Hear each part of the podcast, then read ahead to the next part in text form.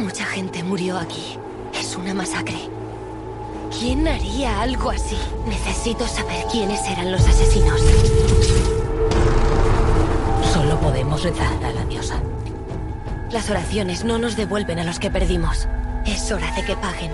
Tendrás que salir de la tierra sagrada. Iré donde me lleve ese rastro.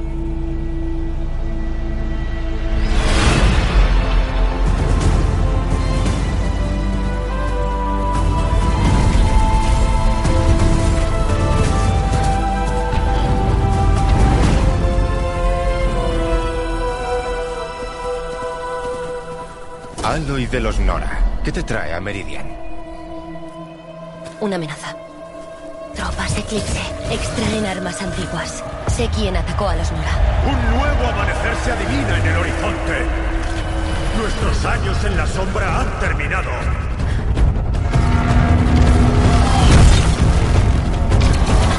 ¿Qué les está haciendo? Toma el control. Se observa la corrupción salir de ellas como si fuera humo. Has llegado muy lejos desde la ciudadela, Aloy. ¿Quién eres? Una parte interesada.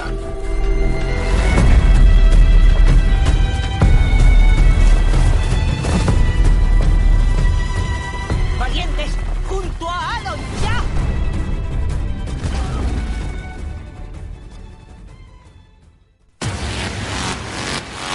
El batallón Pluto.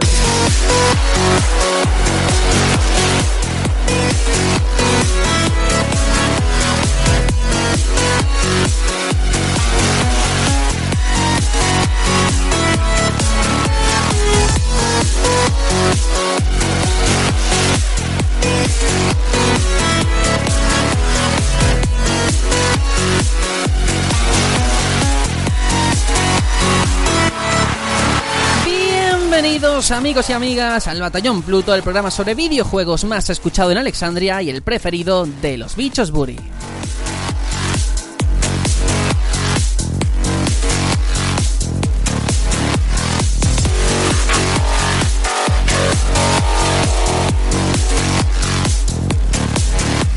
Lo que acabáis de escuchar ahora mismo ha sido esa maravillosa voz de Michelle Jenner en Horizon, porque está de actualidad debido a sus grandes ventas. Y eso siempre es una buena noticia, pero en esta ocasión también sirve para poner el foco en las tiendas físicas. GameStop ha visto cómo en los últimos años sus beneficios eran cada vez más bajos a pesar de la buena salud de la industria. Y claro, eh, cabe preguntarse a qué se debe quizás a la entrada de comercios generalistas con agresivas campañas de ofertas?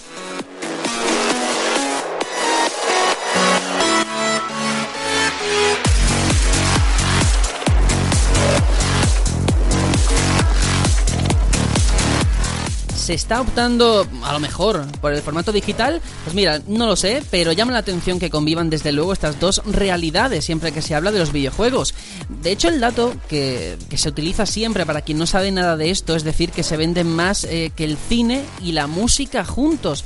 Y es verdad, pero habría que ver cómo se consume para entender el modelo de negocio que se va a imponer en los próximos años.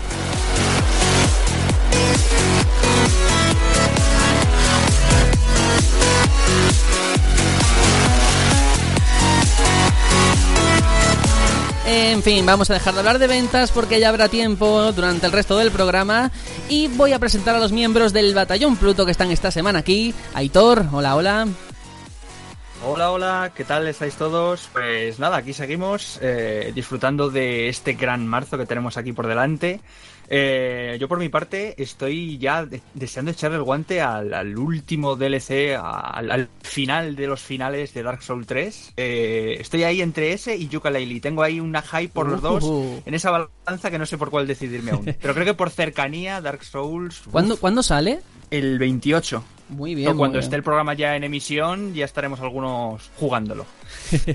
Pues sí, seguro que sí. ¿Sabe a qué juego le tengo yo muchísimas ganas que va a cerrar el mes de marzo? A Kingdom Hearts 1.5 Oh. más 2.5. Sí, sí, sí, sí. Esa recopilación magnífica de tantos juegos dispersos como, como archipiélago de islas, Sí, por fin aunado.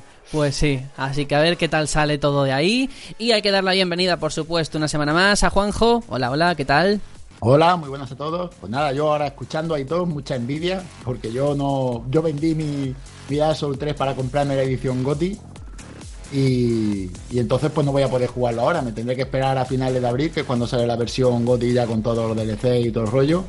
Así que bueno, escucharé sus su opiniones y tal. Como me, como me spoilé algo, te, te pico. Así que bueno, pues nada, aquí una semana más jugando a Zelda. Y bueno, a ver, y un poquito de. Ahora diré en la que estamos jugando, a lo que le está dando últimamente. Eso, eso, porque además va a ser compartido. Vamos a tener muchas cosas que decir por ahí. Bueno, yo por mi parte soy Sergio, presento esto y no quiero tampoco adelantarlo, pero eh, he tenido que hacer malabares con la Switch para poder jugar online. De verdad, señores de Nintendo, lo estoy diciendo con una sonrisa, pero en realidad por dentro me estoy cagando en todo porque me parece terrible. Mm, qué maltrato al usuario de las personas normales que no somos burgueses como Juanjo en Murcia, que vamos a 2,4 gigahercios y no a 5, que la conexión va a trompicones. Pero bueno, ya ahondaremos ahora dentro de un rato, vamos a dejarlo ahí y vamos con el sumario para contaros todos los contenidos del programa de hoy.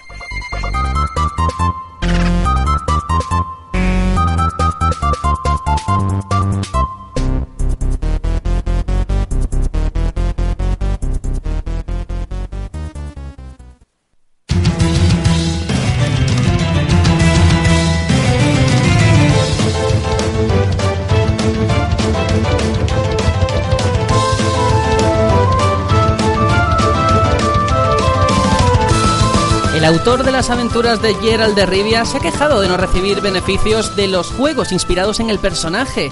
Y si hablamos de temas económicos, el presidente de Nintendo tampoco está muy conforme con el rendimiento de, de Super Mario Ram, que por cierto ya está en Android.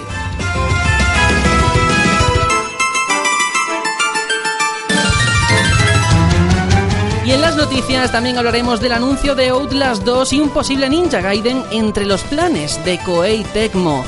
Y por supuesto no falta nuestro habitual a que estamos jugando esta semana con la prueba de Splatoon 2 como protagonista. Ya veréis lo que hemos sufrido algunos.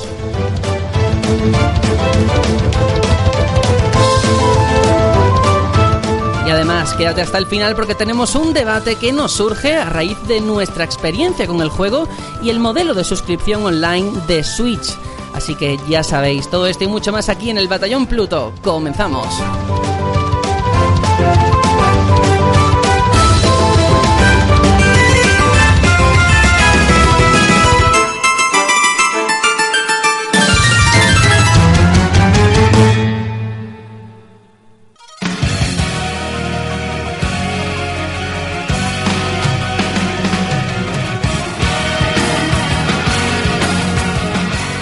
Como siempre, nuestra parada habitual en el ¿A qué estamos jugando?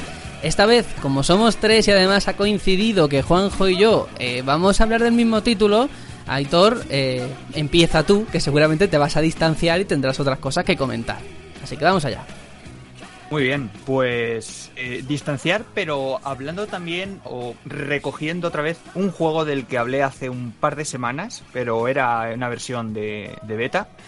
Y ahora os voy a traer mis impresiones del juego final. Estoy hablando de Ghost Recon Wildlands, eh, este juego de Ubisoft que salió el día 7 y del que, bueno, salió y el mismo día que salió no lo jugué. No lo jugué porque obviamente estaba todavía el boom de Zelda y ahora que ya me he despegado un poco de, de ese hype, le he podido echar, no muchas horas, pero bueno, un, las suficientes como para hacerme una idea de, de a, a, lo que nos enfrentamos en este título, ¿no? Ujú. Bueno, básicamente, pues ya hablé de que se desarrolla en Bolivia. eh, es un estado controlado por, por el cárter de Santa Blanca. Y bueno, nos encontramos pues, pues eso, con un, con un narcoestado, ¿no? Allí eh, el que manda es el, el- el capo de allí de, de- de la- del cártel de Santa Blanca. Y digamos que tiene a, pues todo lo tiene comprado. La policía está a sus órdenes, todo está bajo su control. Y pues nosotros encarnamos a un equipo de Ghost, que son agentes especiales de, infiltración, para liberar Bolivia de, su yugo, ¿no? Nos ayudaremos sobre todo también de, de insurrectos locales, ¿no? Allí hay una pequeña resistencia. Entonces tendremos que ir liberando eh, todo un gran mapeado, es un mapeado súper enorme. Eh, hay como 21 regiones y yo en las horas que llevo solamente he podido liberar una. Voy ahora por la segunda región. Y es eso, es ir liberando, liberando zonas, ir mm, derrotando a modo de, digamos, listín a los eh, diferentes líderes de, de la banda, ¿no? Para ir cada vez subiendo escalafones hasta el, hasta el capo.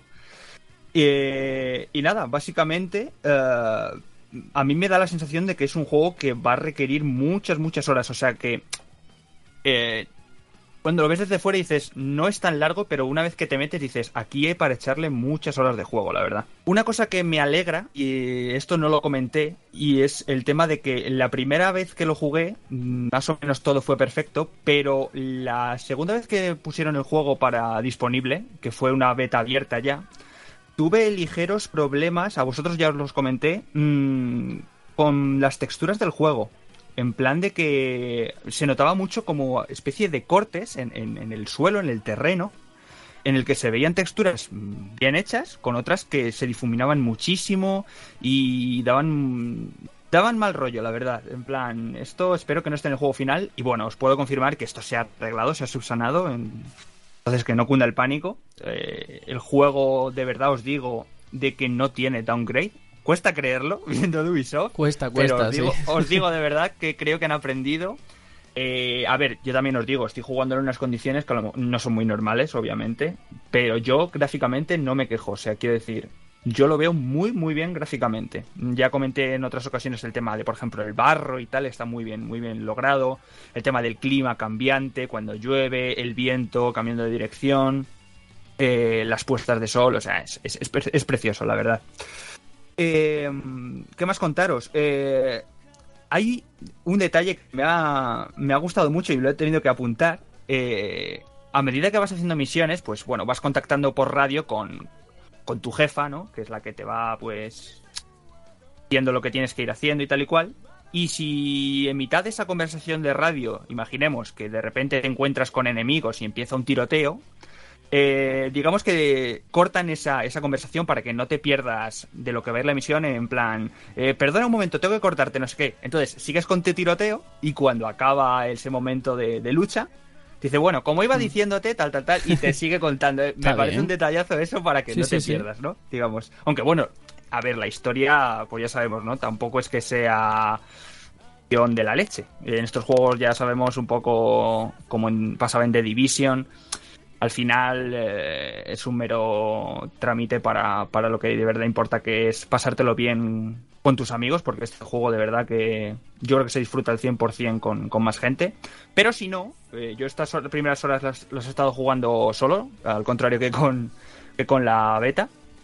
Si juegas solo, mm, bueno, tienes tres compañeros que controlan la IA y que de verdad pues funciona muy bien. Quiero decir, eh, puedes ordenar que hagan ciertas acciones en plan de atacar, reunirte con ellos, eh, si, te, si te derrotan en algún tiroteo o algo, te pueden reanimar, tienes una oportunidad para, para reanimarte, si te, si te matan una segunda vez, AES, ya tienes que empezar desde el último punto de guardado.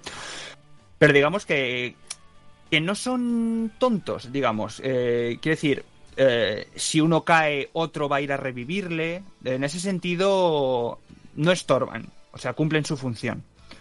Eh, luego, por ejemplo, eh, en todo el mapeado nos vamos a encontrar, aparte de, este cárter que tenemos que eliminar, a la policía que antes he mencionado, ¿no? La policía actúa un poco como si fuese la policía del GTA, en el sentido de que eh, si te ven, van a ir a por ti, no es en plan de la policía de GTA de que si no haces nada no pasa nada, pero eh, en el sentido de que van a ir sumándose más patrullas a por ti cuanto más la líes, por así decirlo. Digamos que tienen como un contador de estrellas, que aquí va, son otras cosas, pero van sumándose estrellas, digamos, y bueno, al principio empiezas normal, pero como eh, la pelea siga y sigue, ya te mandan que si helicópteros, que si de, de todo, vamos, que lo mejor es huir de ellos, mm, porque además van súper equipados, van ya con tra- trajes antibalas, o sea, Lo mejor es enfrentarte un poco con ellos, pero ir con el rabo entre las piernas, digamos. y luego también decir que hay un montón de coleccionables, aparte de las misiones principales, que normalmente suelen ser como seis por región. Eh, tenemos mm, coleccionables en forma de fotos, audios. Luego tenemos misiones secundarias para, aparte de la experiencia, subir de nivel. Tenemos recursos eh, para conseguir mejoras. Tenemos, aparte de puntos de experiencia, que invertir en recursos de, de varios tipos, tanto comida, salud, eh, inteligencia y otra cosa que ahora mismo no me acuerdo, pero son cuatro. Sí, sí. Y, y nada, para mí me está gustando bastante, la verdad. Si es verdad que venir de Zelda a otro mundo abierto como este es tocante, quiero decir, me he metido en a lo mejor un jardín bastante grande, pero me está gustando. Si es verdad que hay algunas cosas que viniendo de Zelda las noto como mm, en plan, vaya, yo esta cordillera la podía subir Hombre, perfectamente Zelda, aquí tengo que darme toda la vuelta. Claro, pero, pero son diseños diferentes. Yo es que te veo muy Ubi últimamente, muy pro Ubisoft, entre el de Division, el Watch Dogs 2, este Ghost Recon. Y la- bueno, la noticia que más nos sorprendió es lo bien que estaba funcionando en Reino Unido, pero en- sobre todo en Japón, ¿no? Que nadie se lo esperaba. Y entonces yo te pregunto, a nivel de online, ¿cómo está la comunidad? ¿Hay gente? Se... ¿Hay vidilla? Porque es como que ya nadie habla del juego. Bueno, pero en cierta forma porque ya sabemos cómo funciona la industria, que te Ujú. salen 500.000 lanzamientos y se le deja de Ya. prestar atención. Pues tengo que decirte que no te puedo hablar tampoco mucho del online porque lo único que lo he probado ha sido con, con un amigo.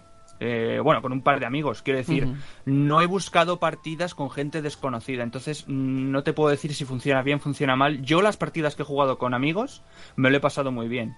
Eh, va muy bien, eh, el juego trae en sí un... O sea, no necesitas de una aplicación externa para hablar, sino que está incluida dentro del juego, como debe ser. Para mí Como todos los debe juegos ser, sí, sí. Deberían ser así, eh, con su sistema interno de, chat de voz o de chat en sí de texto. En ese sentido, muy bien.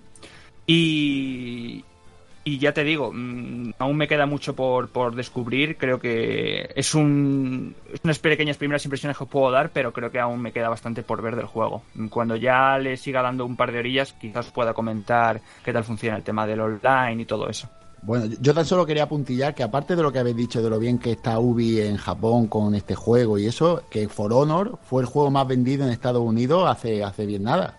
Así que yo creo que es que aquí en España Ubi la tenemos ya crucificada, aquí es que somos muy de crucificar lo que sea y ya Y no- porque ya son no franceses. España y Francia. Claro, claro. claro, claro. muerte. Es que, es que eso de que piten a Rafa Nadal cuando gana el Roland Garros, eso no Hombre, se perdona. por favor. Y al final, por algún lado tiene que salir la vena. Pero bueno, que no, que quiero decir que a Ubi le están yendo bien las cosas desde que dejó sí. Assassin's Creed un poco aparcado. Parece que no, pero poquito a poquito van, van enderezando el rumbo. Sí, mientras sigan escuchando a la comunidad y no presten atención a, lo- a los fallos que le, que le comenta, el feedback que le transmite a la comunidad.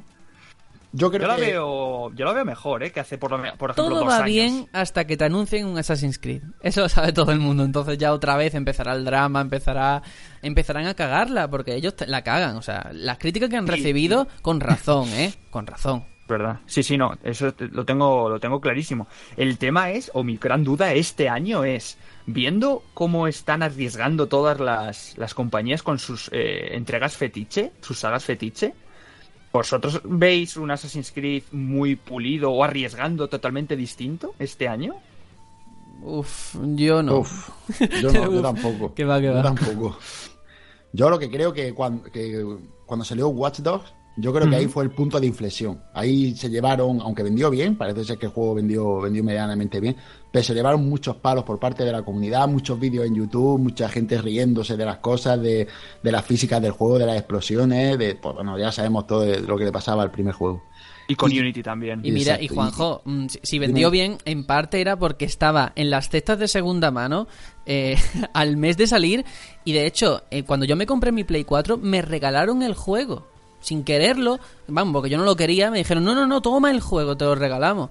Entonces, digamos que no sabían qué hacer con ese stock. Entonces, y tú, no, no, quédatelo, dame, sí, sí, sí. dame otra cosa. Es verdad porque de Barbie. yo iba con mi, con mi pack de Far Cry, con mi Dragon Age, y me dicen, no, no, llévate también este, los de Mediamar. Y yo, que no lo quiero, que no quiero el Dogs, joder. Pues nada, me lo tuvieron que meter.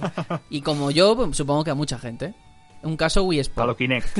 sí, sí. No, sí que quiero comentar antes de que pasara ya a vuestro, a vuestro juego el tema del mapa, eh, que sí es muy grande y tal, pero los, lo noto, no quiero decir que lo note vacío, ¿eh? de verdad que no quiero que quede que, que es, un, que es un mundo sin vida. Porque sí es verdad que te encuentras un montón de, de peatones andando por las carreteras, de coches y tal. Pero es un concepto distinto a lo que venimos viendo de Zelda, de, de pararte a los sitios a mirar. Eh, Es un, es un mapa muy bonito, el de Bolivia, pero eh, está hecho de tal man está hecho de una manera distinta. Eh, digamos que el mapa es como un mero trámite entre puntos, entre puntos de misión, quiero decir, entre este pueblo en el que haces esta misión y este esta, esta fábrica que hay aquí en el que haces otra. El uso de los coches, digamos que no te incita a, a pararte a observar el paisaje, como, como pasa en Zelda. Pues eso es una Me falta pena. la ¿eh? vida, la, la vida natural de Breath of the Wild. ¿no? Lo Sí. que es que vida sin, sin gente, lo que es el, el sitio, que se respire que está, que está vivo. No, y que, y Seguramente que yo me eso. acuerdo que incluso en la campaña de marketing lo- las declaraciones eran, no, no, no, hemos representado Bolivia con todas sus montañas, con... la cabo- topografía. sí, sí, porque al fin y al cabo es verdad, es lo bonito de- del país. Mm. Y ni siquiera te vas a detener a mirarlo, mm, se queda ahí a medio camino, ¿no? Da mucha pena. Y Es que claro, como es que al ser tan grande, pues necesitas de vehículos, entonces no es lo mismo que ir andando, pararte y tal. Vas muy como de corrido, vas ahí a toda leche, a toda velocidad y no te paras realmente a los sitios. Ese es el problema que yo le veo, pero tengo que decir que se ve muy precioso, muy bonito el juego, ¿eh? Eso no, Ah. no hay que quitárselo. Además, yo creo que es que tiene que haber un motivo para pararte más allá de, de- de admirar el, el paisaje. En Zelda eso lo, lo hace muy... Y mira, que estamos hablando de Zelda otra vez, hay que ver lo que tiene este juego. Vosotros, ¿eh? Que al final, sí, no, que al final lo admiras por, por el paisaje, pero tú estás buscando algo. Tú sabes que te premian mucho el buscar y aquí en este juego seguramente... Que no, lo No, no, no tanto, No, claro. no tanto. Entonces, claro, ahí puede que esté el fallo. Bueno, hay que pasar página, ¿eh? Zelda está muy bien, pero todavía nos esperan muchos más meses, muchos juegazos en este 2017 y eso está ahí. Y si os parece vamos a hablar de la que estamos jugando conjunto de Juanjo y yo porque, como somos los que tenemos Switch, hay una cita ineludible esta semana y era Splatoon 2, ¿vale? El test fire este que hacen que reúnen en horas concretas a una gran cantidad de jugadores para que prueben un poquito cómo funciona, ¿no? A modo de estrés, de que aguante el servidor. Y antes de meternos con lo que es el juego en sí, porque me gustaría intentar ser objetivo y separar una cosa de la otra, quiero hablar del tema de la conexión, ¿vale? Porque esto es muy importante. Cuando se hace una prueba de este tipo, se hace para ver si aguanta la gente dentro sin que se caiga el servidor o la sala. Yo no tengo ningún problema con los servidores de Splatoon 2, de verdad lo digo, creo que van estupendamente bien como ya lo iban en el 1. Pero sí tengo una crítica, y es una crítica que comparte mucha gente, pero tengo que hacerla pública porque es así, con la conexión wifi de la consola, no del juego, de la consola. ¿Por qué? Pues porque si tú eres de los mortales, vuelvo a repetir que va a 2,4 GHz tu router, es muy difícil mm, que te entre a internet, ¿vale? Que se conecte. La conexión se pierde, es irregular, a no ser que estés enfrente del router, claro. Pero los de 5, no, ¿verdad, Juanjo? Porque tú eres el caso contrario a mí. A ti te ha ido genial. Ya te digo, yo, yo estuve ayer funcionando en la conexión de por la tarde y no estaba ni cerca de- del router, estaba en mi cama, eh, en mi habitación, que no pilla muy bien, tiene el- las rayitas estas que sale el típico rayita de wifi, estaba en una o dos rayitas y sin ningún problema conectando y todo bien. Pero claro, yo tengo el, el- el router este de 5 gigas y por eso pues, supongo que no tendré ningún problema. Pero vamos, una pena que, que estéis la- más de la mitad porque la mayoría de gente el estándar es 2,4. Eso es un problema, eso No, tenían y, que mirarlo. que, y que hay que decirlo porque, claro, un juego que es online principalmente, o el Mario Kart que está al caer a la vuelta de la esquina. No entiendo cómo Nintendo, que ha hecho una consola portátil para llevártela a cualquier sitio, ha fallado en esto, que es de base. No puede ser que yo con mi móvil pille tres rayas, al máximo, vaya, con el portátil también, con la Play también, y con la Switch no. Eso es lo que no puede ser. Mucha gente quejándose, en fin. Pero que eso es de la consola, no del juego. Quiero dejarlo claro. Mm, Hmm. Volvemos al elitismo de Nintendo, a, las dos realidades. Eh, volvemos al elitismo de que si quieres jugar bien, al menos en el dock, tienes que pagar 40 pavos o, o lo que vale el adaptador LAN oficial de Nintendo. Entonces sí que eres un jugador normal y no estás discriminado por tu tipo de conexión. Si no quieres pasar por caja, y te jugar jodes. en, en sobre y jugar en sobremesa Claro. No, eso, eso no puede hacerlo jugando con la consola. ¿Cómo se supone que, que es la libertad que te da el poder llevártela cuando quieras? Ahí la tienes que jugar en sobremesa sí o sí. Pues sí. Es que yo tengo que jugar en un rincón de la habitación, mirando a la pared. Es que es, que es muy fuerte, ¿eh? en una esquina para que me pillase la conexión. Así se caía a veces. Al final, ¿qué hice? Mm, Pues un experimento que de hecho, Juanjo, tú también lo has hecho y tendrás mejores datos que yo porque es la primera vez que lo hago. Conectarla al móvil. Usar el móvil como punto de acceso a internet. No sé si a ti, te, tú que lo has probado también, te dice cuántos megas has consumido, porque yo eso no he sido capaz de mirarlo en condiciones. Sí, eh, yo he jugado de dos maneras distintas. La primera manera que he jugado fue, ya lo he dicho, en casa, jugando en modo portátil, eh, que después comentaré un poco más la experiencia en esa, de esa manera. Eh, es decir, con los Joy-Con encastrados al lado de la consola y nada, la conexión bien perfecta. Y después la otra manera es en sobremesa, es decir, con el dock puesto en una tele en una tele normal, ¿vale? Es decir, en- jugando de una manera tranquila y, y como siempre. Y la otra, esa manera fue con el móvil puesto y, y creo que el consumo fueron, estuve mirándolo, 120 megas en una hora de juego.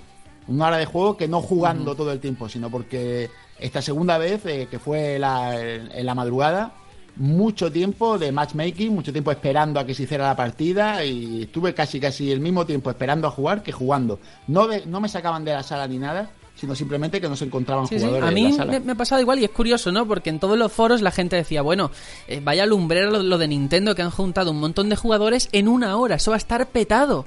Y al final lo que ha pasado son salas, como tú dices, que faltaban tres huecos por rellenar. Y no entiendo, o sea, no tiene sentido porque jugadores segurísimo que había, más con la de Switch que se han vendido. No sé por qué pasa, ha tardado en encontrar alguna sala, pero bueno, tampoco es un mal mayor. Pero bueno, hay que comentarlo porque está ahí simplemente. Y en cuanto a esta Testfire, eh, Juanjo, hay muchos temas que comentar, ahora andaremos, pero tú estás decepcionado, di la verdad. Sí, pero yo creo que estoy decepcionado por mí, ¿no? Porque yo estaba hablando con, con vosotros, lo hablé por, eh, por WhatsApp y tal. Es que yo no había jugado al Test Fire de Wii U y parece ser que es que lo- los Test Fire de, de Splatoon son, Son así. así. Es que son. mm, es, mm, te meten a jugar a la sala, un par de salas nada más, cuatro armas nada más y. Y nada, no puedes ni elegir personaje, ni ver menú, ni, ni, ni pausa, nada. Simplemente jugarte ahí tu, tu rato, después te vas al matchmaking y jugar, matchmaking, jugar. Entonces no, no me daba tiempo a ver. Yo me tomo esto como un testeo y el testeo no era para mí. Está claro que el testeo Claro, era para ellos. es para ellos. Sí, sí. Eh, exacto. Entonces me llevé un poco la decepción por no poder yo toquetear un poco más. Pero lo que es el juego en sí, bueno, ahora, ahora lo comentamos Sí. un poco más. El juego en sí me ha gustado bastante. Sí, sí, no, muy claro. Yo sí que iba a tiro hecho, sabía lo que me iba a encontrar porque veníamos de Wii U y es eso. Simplemente te dan dos mapas que van rotando, los dos son nuevos y ahora sí que ya, ya entramos con eso. Eh, y cuatro armas, que también ahora hablaremos de ellas. En cuanto a los escenarios, estaba Barrio Cangrio, creo que se llamaba, y Gimnasio Congrio, Mejillón. Congrio. Congrio. Barrio Congrio y Gimnasio Mejillón, efectivamente. Sí. ¿A ti cuál te gustado más de los dos? Pues mm, es que ahora no me acuerdo de los nombres, pero hay uno que digamos que tiene unas zonas elevadas a las que no puedes acceder, que es donde, donde salen los enemigos, que tiene como Sí. formato de X, que ese no me ha gustado. No me ha gustado porque Sí. al final mm, eso es un coñazo. Pero el otro Eso sí que creo- me ha molado. Ese creo que era el, el gimnasio Mejillón. El otro, el barrio, Can- eh, te pasa como a mí, el barrio Congrio, iba a decir Cangrio yo. Ya, ya se me ha metido.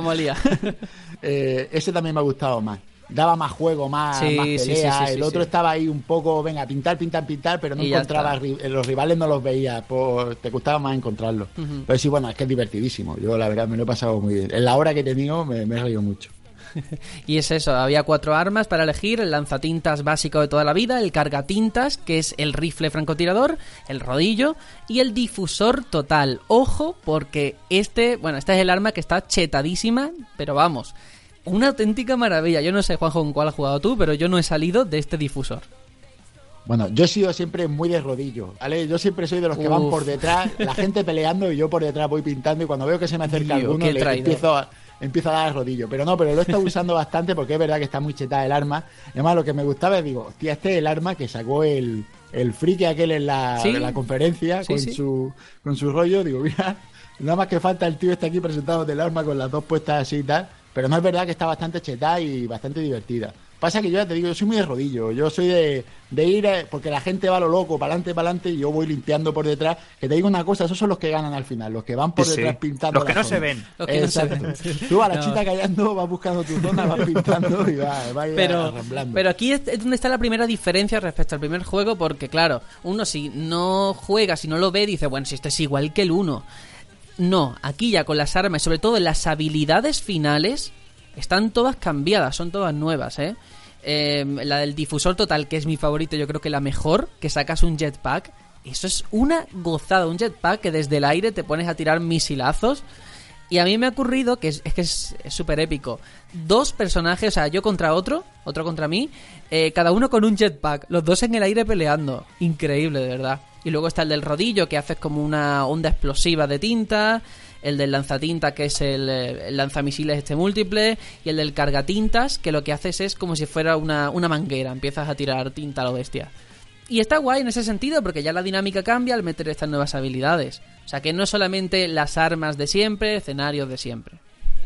Sí, sí, es que a mí lo que me gusta es que antes tú jugabas, ibas a tu rollo, venga para adelante, tal, tal, si me matan vuelvo, pero ahora es un poco sábese quien pueda. Cuando ve a uno con el con el lanzamisiles ese y ves que te están apuntando y me cago en, sales por patas, me da igual lo que sea, aunque me tenga que subir la pintura de otro color, pero que no me dé porque me va a reventar. Y sí, la verdad es que cambia un poco el gameplay porque ya no es tan...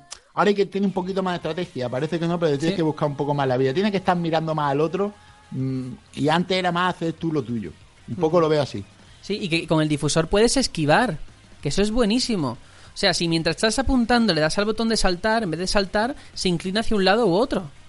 Que Sí, eso ya eh, le da una mecánica era guay. Dándole, dándole a la B, ¿no? Le Sí, sí, a la B. B y, Ujú. y hacía dos veces, una y dos, hacía como dos saltos. La verdad que sí que, que todo te va dando más juego. El juego lo han pulido y es verdad lo que dice la gente, no parece otro juego, eh, parece el mismo.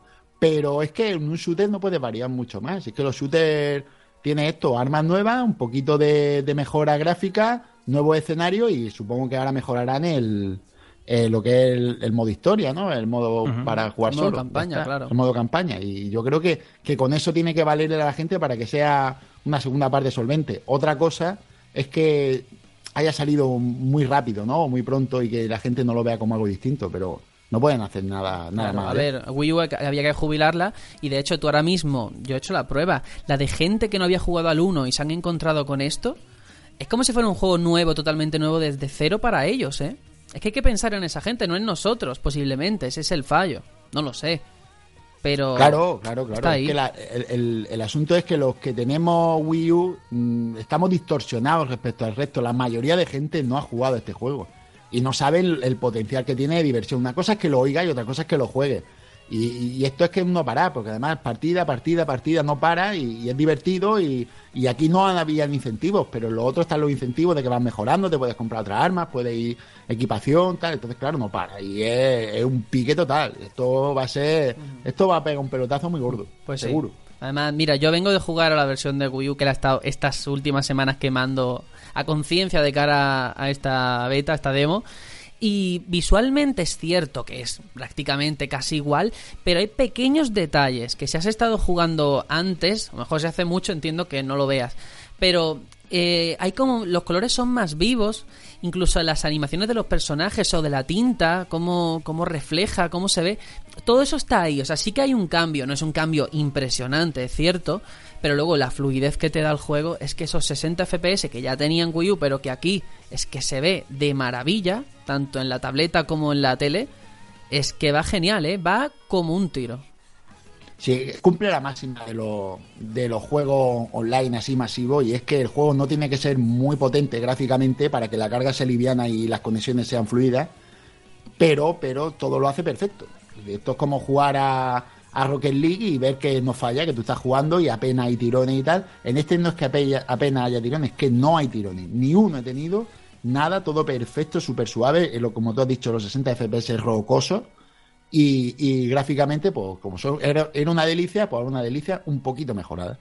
No se puede Tirando pedir de giroscopio, ¿no? Sí, Imagino sí, sí, dos. bueno, a tope, a tope. Hombre. Eso quería comentarlo ahora, ahora Sí, que sí. lo has dicho. Cuando juegas en, en tableta, para mi gusto la, eh, la tienes que tener, la, cuando juegas en portátil, demasiado horizontal.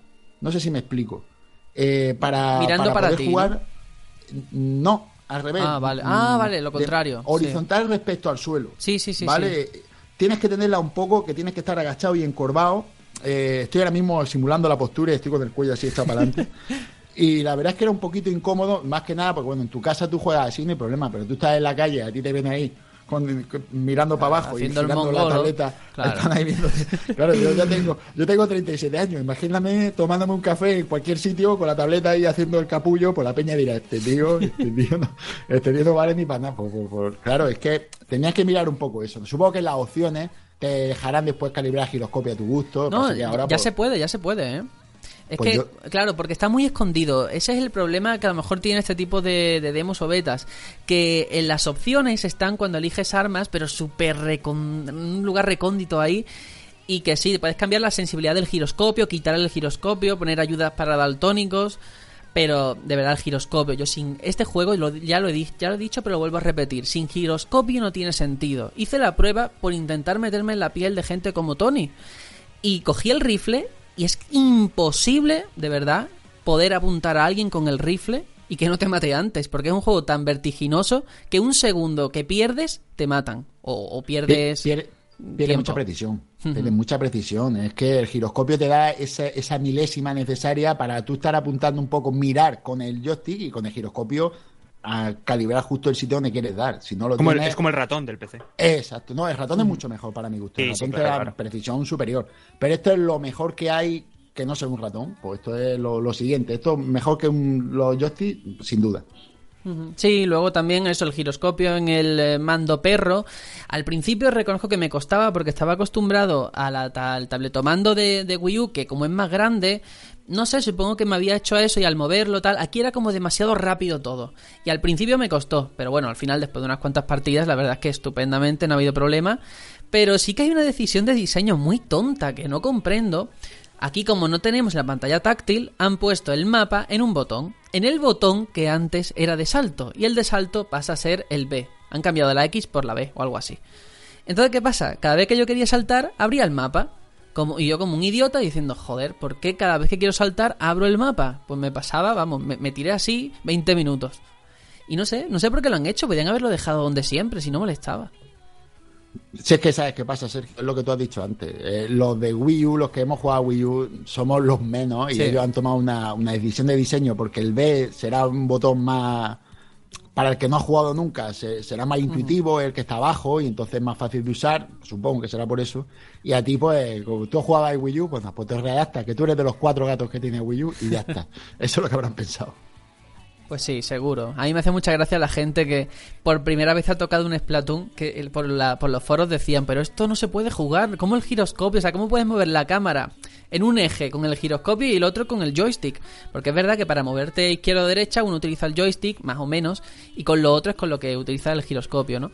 Y la gente que no daba pie con bola, que no lo entendía. Y yo pensando por dentro, chavales, cuando le echéis 10 horas a este juego, 15, 20, 50, le vais a coger el tranquillo y lo vais a amar tal y como es. Y ya, ves, es que además, esto mismo se hace, y vuelvo al Zelda, pero bueno, tengo que volver. Esto mismo lo hace el Zelda cuando apuntas con el arco, y, y en el tiempo bala, hacer esto es una maravilla. Puedes cargarte a cuatro o cinco rivales en el Sí. tiempo bala que estás volando, coges, apuntas, vas mirando y vas apuntando con el giroscopio. Y es una delicia. En cuanto te acostumbras, es que ya no quieres joystick. Y dices tú, ¿yo para qué quiero el joystick si esto me está haciendo perder el tiempo? La verdad es que es una de las mejores cosas que tiene esta consola.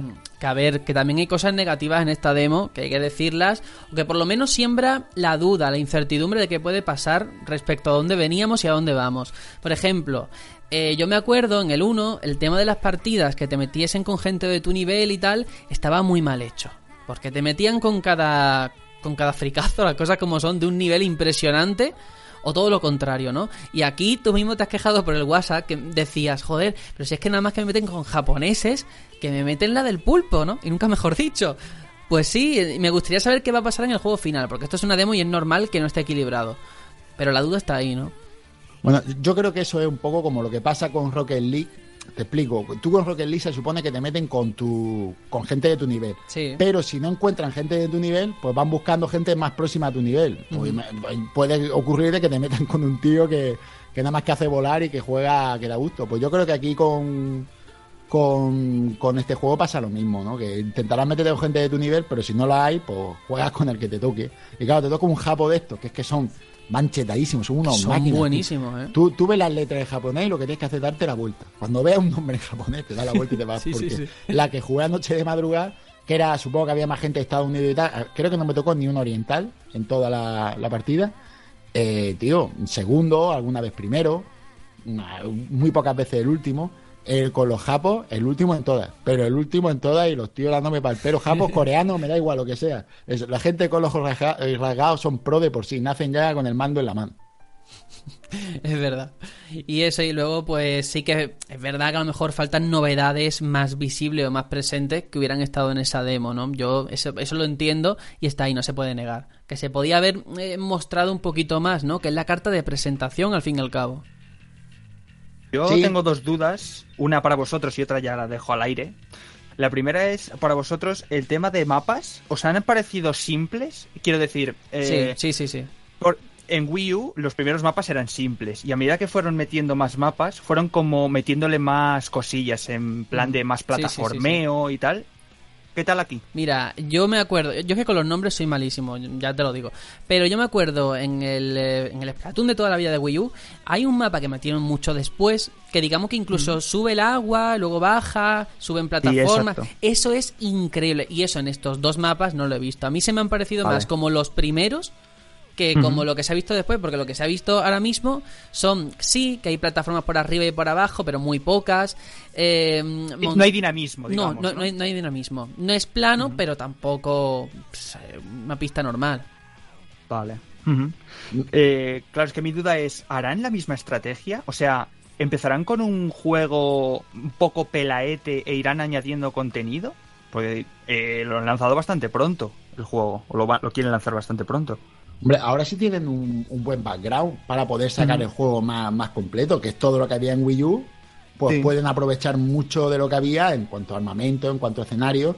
Después, si quieren meter algo más, yo creo que no va a ser gratuito como el de, como fue el de Wii U, que joven Mm. a pelado y fue todo gratis. Aquí habrá que pagar por DLC, supongo.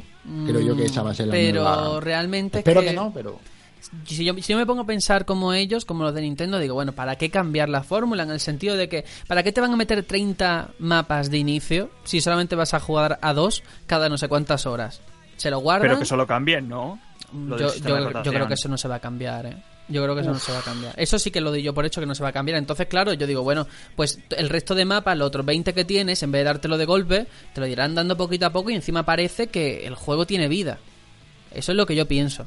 Yo echo de menos opciones de, de matchmaking. No sé si, si podrán cambiar eso, pero es que antes era te daban muy poco para poder personalizarte tu eh, el escenario, jugar con tus amigos, tal. Todo eso podría. Las privadas. Exacto. Privadas, podrían sí. darle un poquito de vida a eso, podían potenciarlo. Bueno, Juanjo, ¿no? ahora Porque- tienes el local, que el local con siete Ya. jugadores han dicho, no sé, con un montón de jugadores.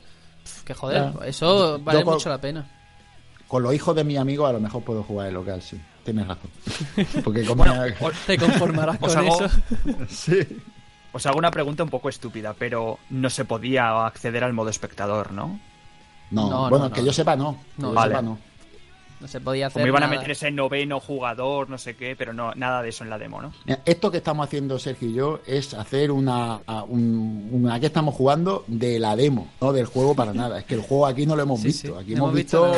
Cuatro cosas. Lo De hecho, es- lo que yo he más, visto es lo mismo que ya conté en el showroom, porque es lo mismo. Ajá. Antes de que saliera la consola, probé lo mismo, solo que con gente eh, in- in situ en vez de con japoneses. Pero igual, no, no ha cambiado nada. De hecho, los escenarios a lo mejor eran hasta los mismos, no te sabría decir de memoria. Pero bueno, las armas sí que eran las mismas, ¿eh? O sea que pff, tampoco ha habido un gran cambio. Es lo Hombre, que habrás es. notado el jugar en LAN a jugar online, ¿no? Hombre, bueno, no me lo recuerde. No, he notado el jugar aquí en mi casa tranquilamente y súper bien, claro. Eso sí. Pero ahí está. A ver, si algo funciona no lo toques. Eso es verdad. Y si me vas a dar lo mismo y mejor, yo con los brazos abiertos. Y ya está. Así que nada, si os parece, vamos a acabar aquí con lo que hemos estado jugando. Vamos a la actualidad, que hay muchas, cos- muchas cositas, muchas noticias, y hay que desmenuzarlas.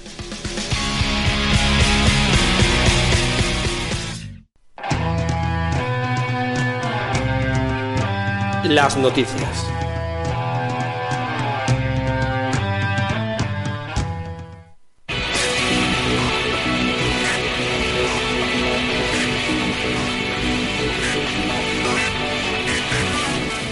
La primera noticia, llevábamos ya un tiempo como queriendo soltarla y al final nunca encontrábamos el momento, se fue retrasando, se fue dejando. Y yo sé que Aitor, tú, tú le tienes muchísimas ganas y es ese anuncio de Outlast 2, la secuela del aclamado título de horror y supervivencia, que va a llegar a Play 4, PC y One el próximo 28 de abril, tanto en digital como en físico. Bueno, eh, en esta ocasión va a tener un corte un poquito más rural, vamos a tener que escondernos por supuesto y huir de todas esas amenazas que nos van a perseguir, pero en este caso con maizales y granjas para huir de los enemigos.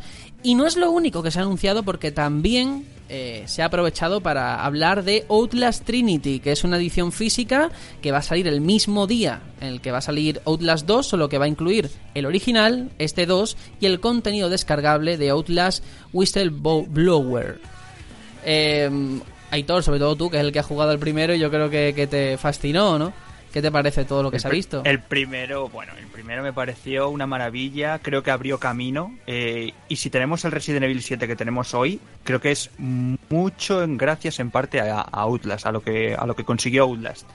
Eh, y tengo muchísimas ganas. Bueno, ya probé la, la demo del 2 que soltaron hace ya bastantes meses. E incluso tenéis en el canal de YouTube del batallón una ¿Sí? partida mía jugando a esa demo. Vedlo, por favor, vedlo, que se pegue unos sustos buenísimos. Y vaya susto, me, vaya susto me pegué en el colegio ese. Bueno, bueno, la verdad es que es, es increíble. Eh, ¿Cómo corría el tío? Me estoy riendo todavía. sí, sí, sí. La verdad es que eh, consigue meterte el, el miedo en el cuerpo, esas mecánicas de, de estar a oscuras completamente y, y tener que servirte de, de tu cámara de vídeo, de que se te acaban las pilas y tienes que encontrar pilas para, para seguir dándole ahí al rec y poder ver algo, porque si no vas a, a- a oscuras. Es, es absolutamente genial. Y como tú dices, sí, se, se vio en esa demo ese, ese entorno más rural, ¿no? En el maizal aquel que yo decía, por favor, que no me encuentren aquí, no me quiero ni dar la vuelta. Muchísimas ganas, de verdad, sí, sí.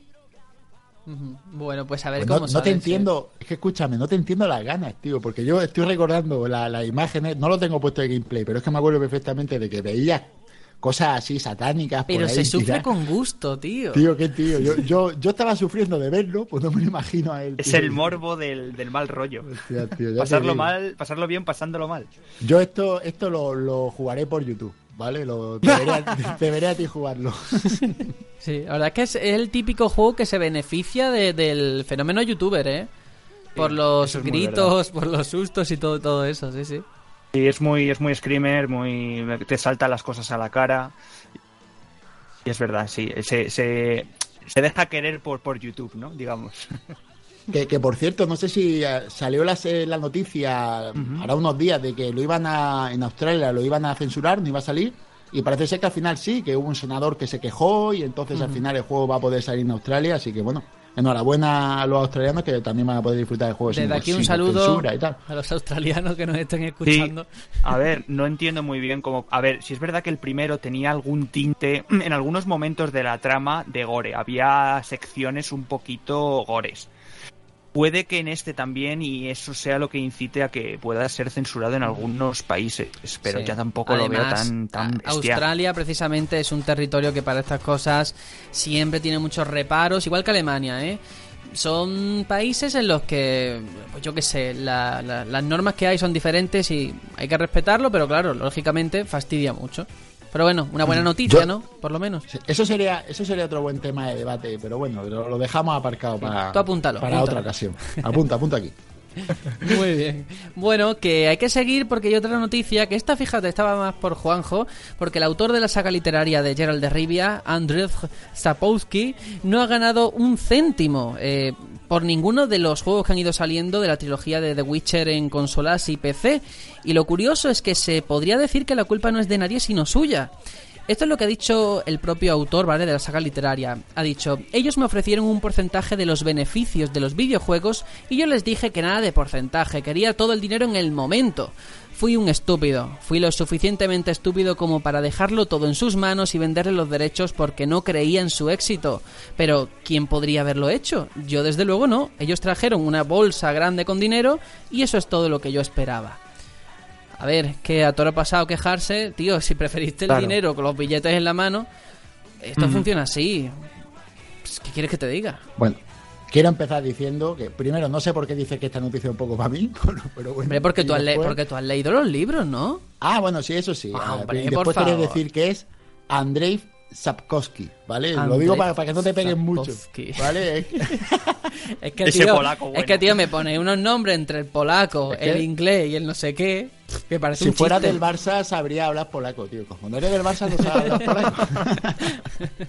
no, ya, ya en serio, eh, este tío es que pues, en su momento no apostó por, por la franquicia y, y- y se la pegó. Si ahora se queja, pues es su problema. Pero a él le dijeron de pillar un porcentaje, dijo que prefería el dinero, pues ahora ya ahí tienes el dinero. Lo siento por ti. A ver, al fin y al cabo, en cualquier caso no es lo mismo, pero publicidad ha tenido la de gente que ha leído sus libros gracias a los juegos. Eso Es está verdad. ahí, al final el hombre ha ganado un nombre y un reconocimiento. Eso no, no se puede a lo mejor cuantificar, pero bueno, algo hay, ¿no? Y que eso le va a ayudar, ese es el tirón. Ahora, cuando saca un libro, seguro que en la contraportada te pone el autor de lo que inspiró a The Witcher. Hombre, por favor, eso es segurísimo, seguro. Lo que estamos seguros todos es que, vamos, CD Projekt aquí no tiene, vamos, ni un ápice de culpa, vamos. Ellos fueron allí y fue lo que el- este señor dijo, ¿no? Claro. No, hombre, a ver, también lo puedo entender a él. Si tú no sabes qué te van a hacer, un, un estudio que en aquel momento de Witcher, pff, Ya. sabes lo que sale de ahí. Yo prefiero que me lo des todo ya por, por adelantado y no un beneficio que a lo mejor si no, si no ganas nada, el beneficio va a ser nulo, ¿no? Claro. No, de, de hecho, hasta este, este tercer juego no.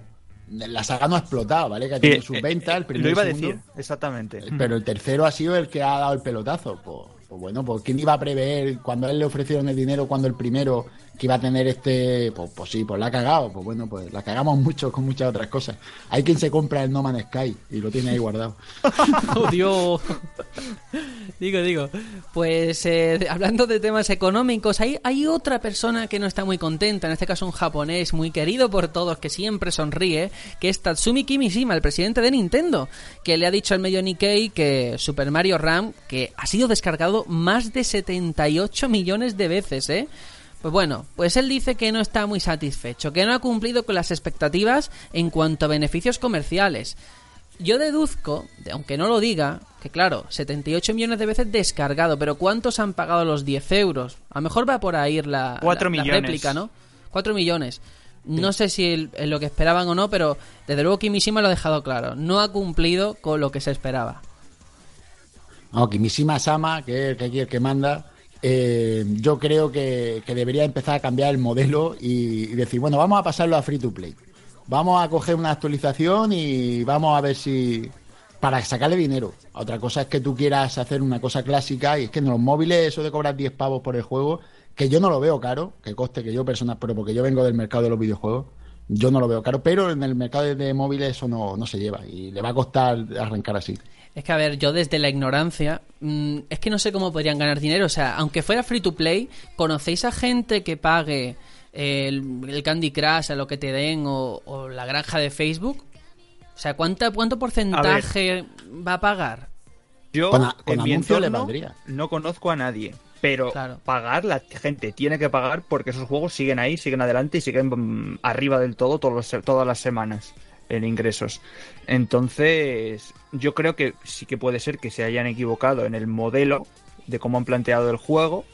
A mí tampoco me parece que 10 euros sea, vamos, que te estén atracando, pero igual, por el mismo motivo que Juanjo, porque vengo de un mundo en el que el ocio de entretenimiento te cuesta dinero. O sea, esa gente tiene que comer. Pero claro, es, es- lógico que en un mundo en el que prioriza sobre todo el free to play, mm, choca a esa gente que no, que no está en, en este mundo de los videojuegos que haya que pagar. Además Precio que cerrado. no tiene mucho sentido, o sea, no sé por qué se embarcaron en esta aventura de hacer que valiese 10 euros, siendo el público que es, cuando en Pokémon GO hemos visto que sí que había un modelo free to play. O sea, que estaba ahí. No entiendo por qué aquí han Sí. prescindido de eso. En Fire Emblem no lo sé porque no he jugado. Pero desde luego en Pokémon GO tú podías pagar si querías monedas al momento, si querías tal. Y bueno, había gente que lo hacía, ¿eh? Sí, bueno, Fire Emblem es, es free to play. Yo creo que están, por cada juego que sacan, probando a ver cuál es la fórmula que a ellos les va a valer. Creo que veremos en Animal Crossing cuando lo saquen qué modelo eligen, pero creo que están un poco como globo sonda, ¿no? Mirando en el público de, de los smartphones qué es lo que mejor le viene. Yo, yo creo que, que no sé, yo con 78 millones de, de- de unidades distribuidas ya, descargadas en un móvil, yo creo que, que no tiene que caerse los anillos por poner anuncios. Eh, ellos ponen, y, y es que la gente del móvil está acostumbrada a eso, Sí, no, pero no les duele. Nintendo esas cosas no. Ya ves, es que bueno, Nintendo va a mirar qué anuncios le pones tú a su aplicación. Claro, claro, Eh, claro. El tema de los niños y todo. Yo, qué sé, que tendrían que, explotar eso, ¿no? Mirar eso por ese lado, con alguna compañía que esté interesada. Hablo de compañías grandes, de cine o de, entretenimiento, y que, que miraran explotar ese modelo de negocio que por ahí tendría salida. Porque ya te digo, yo creo que la gente del móvil no les duele tener anuncios en el móvil porque están acostumbrados, con tal de no pagar, les da igual coger y, y cerrar el anuncio o ver el anuncio o lo que sea. Me da a mí esa impresión. Yo pagaría los 10 pavos solo por no ver los anuncios. Eso, por- eso que valga por otro lado. No sé, no sé. Es que como tampoco es un tema de que controle porque yo no juego en móviles, no tengo ni idea. Pero bueno, es Nintendo, sabemos que es muy cerrada, que le costó dar el paso en móviles, pero siguen teniendo una mentalidad de, oye, esto lo hacemos a nuestra manera y no queremos que nadie entre y nos pervierta el modelo que tenemos de negocio, ¿no? Y así se ha quedado. Vamos con otra noticia, venga, con otro japonés, con Yasutomo Watanabe, que es el director general de Koei Tecmo y que ha ofrecido una interesante entrevista al medio británico MCV, eh, hablando sobre el futuro de una de las sagas más icónicas que tiene la compañía nipona, Ninja Gaiden. Y según el directivo nipón, el regreso de Ryu Hayabusa es ahora mismo uno de los proyectos prioritarios de la empresa, ¿eh? Eso sí, no hay ningún tipo de anuncio oficial, pero al menos está la intención de recuperar al que es uno de los ninjas más letales en una nueva aventura propia, porque es que desde 2012, que salió la tercera entrega, no ha habido nada de, Ninja Gaiden, ¿no? Y bueno, a ver qué puede salir de ahí, pero por lo menos me alegra saber de que hay una intención de volver a recuperar la licencia. Sí, eh, una licencia, la verdad es que jugosa y más ahora con, con Nio, que, que parece que no, pero tiene una estética muy parecida y el gameplay, aunque sea muy similar a Dark Souls, también tiene cositas de, de Ninja Gaiden. Y lo que le pasa a este juego es que yo, yo creo que tuvo mucho tirón en su día, cuando salió el primer juego y la gente se volvió loca, un poquito de, de hype había y ya se quemaron. A la tercera ya. Y yo creo que estuvo bien lo que hicieron. Cogemos, lo metemos en el ahí en, la nevera, esperamos a que se que la cosa se calme y ahora cuando la gente tenga un poquito de hambre, pues de nuevo a- al mercado. Es una buena estrategia. Ya veremos qué, qué puede salir de ahí, sobre todo quién va, quién va a estar detrás. Porque Ninja Gaiden para mucha gente era un nombre, era Itagaki, Tomonobu Itagaki, que se fue, recordemos ese Devil's Third, montó su propia compañía, Valhalla Game Studios.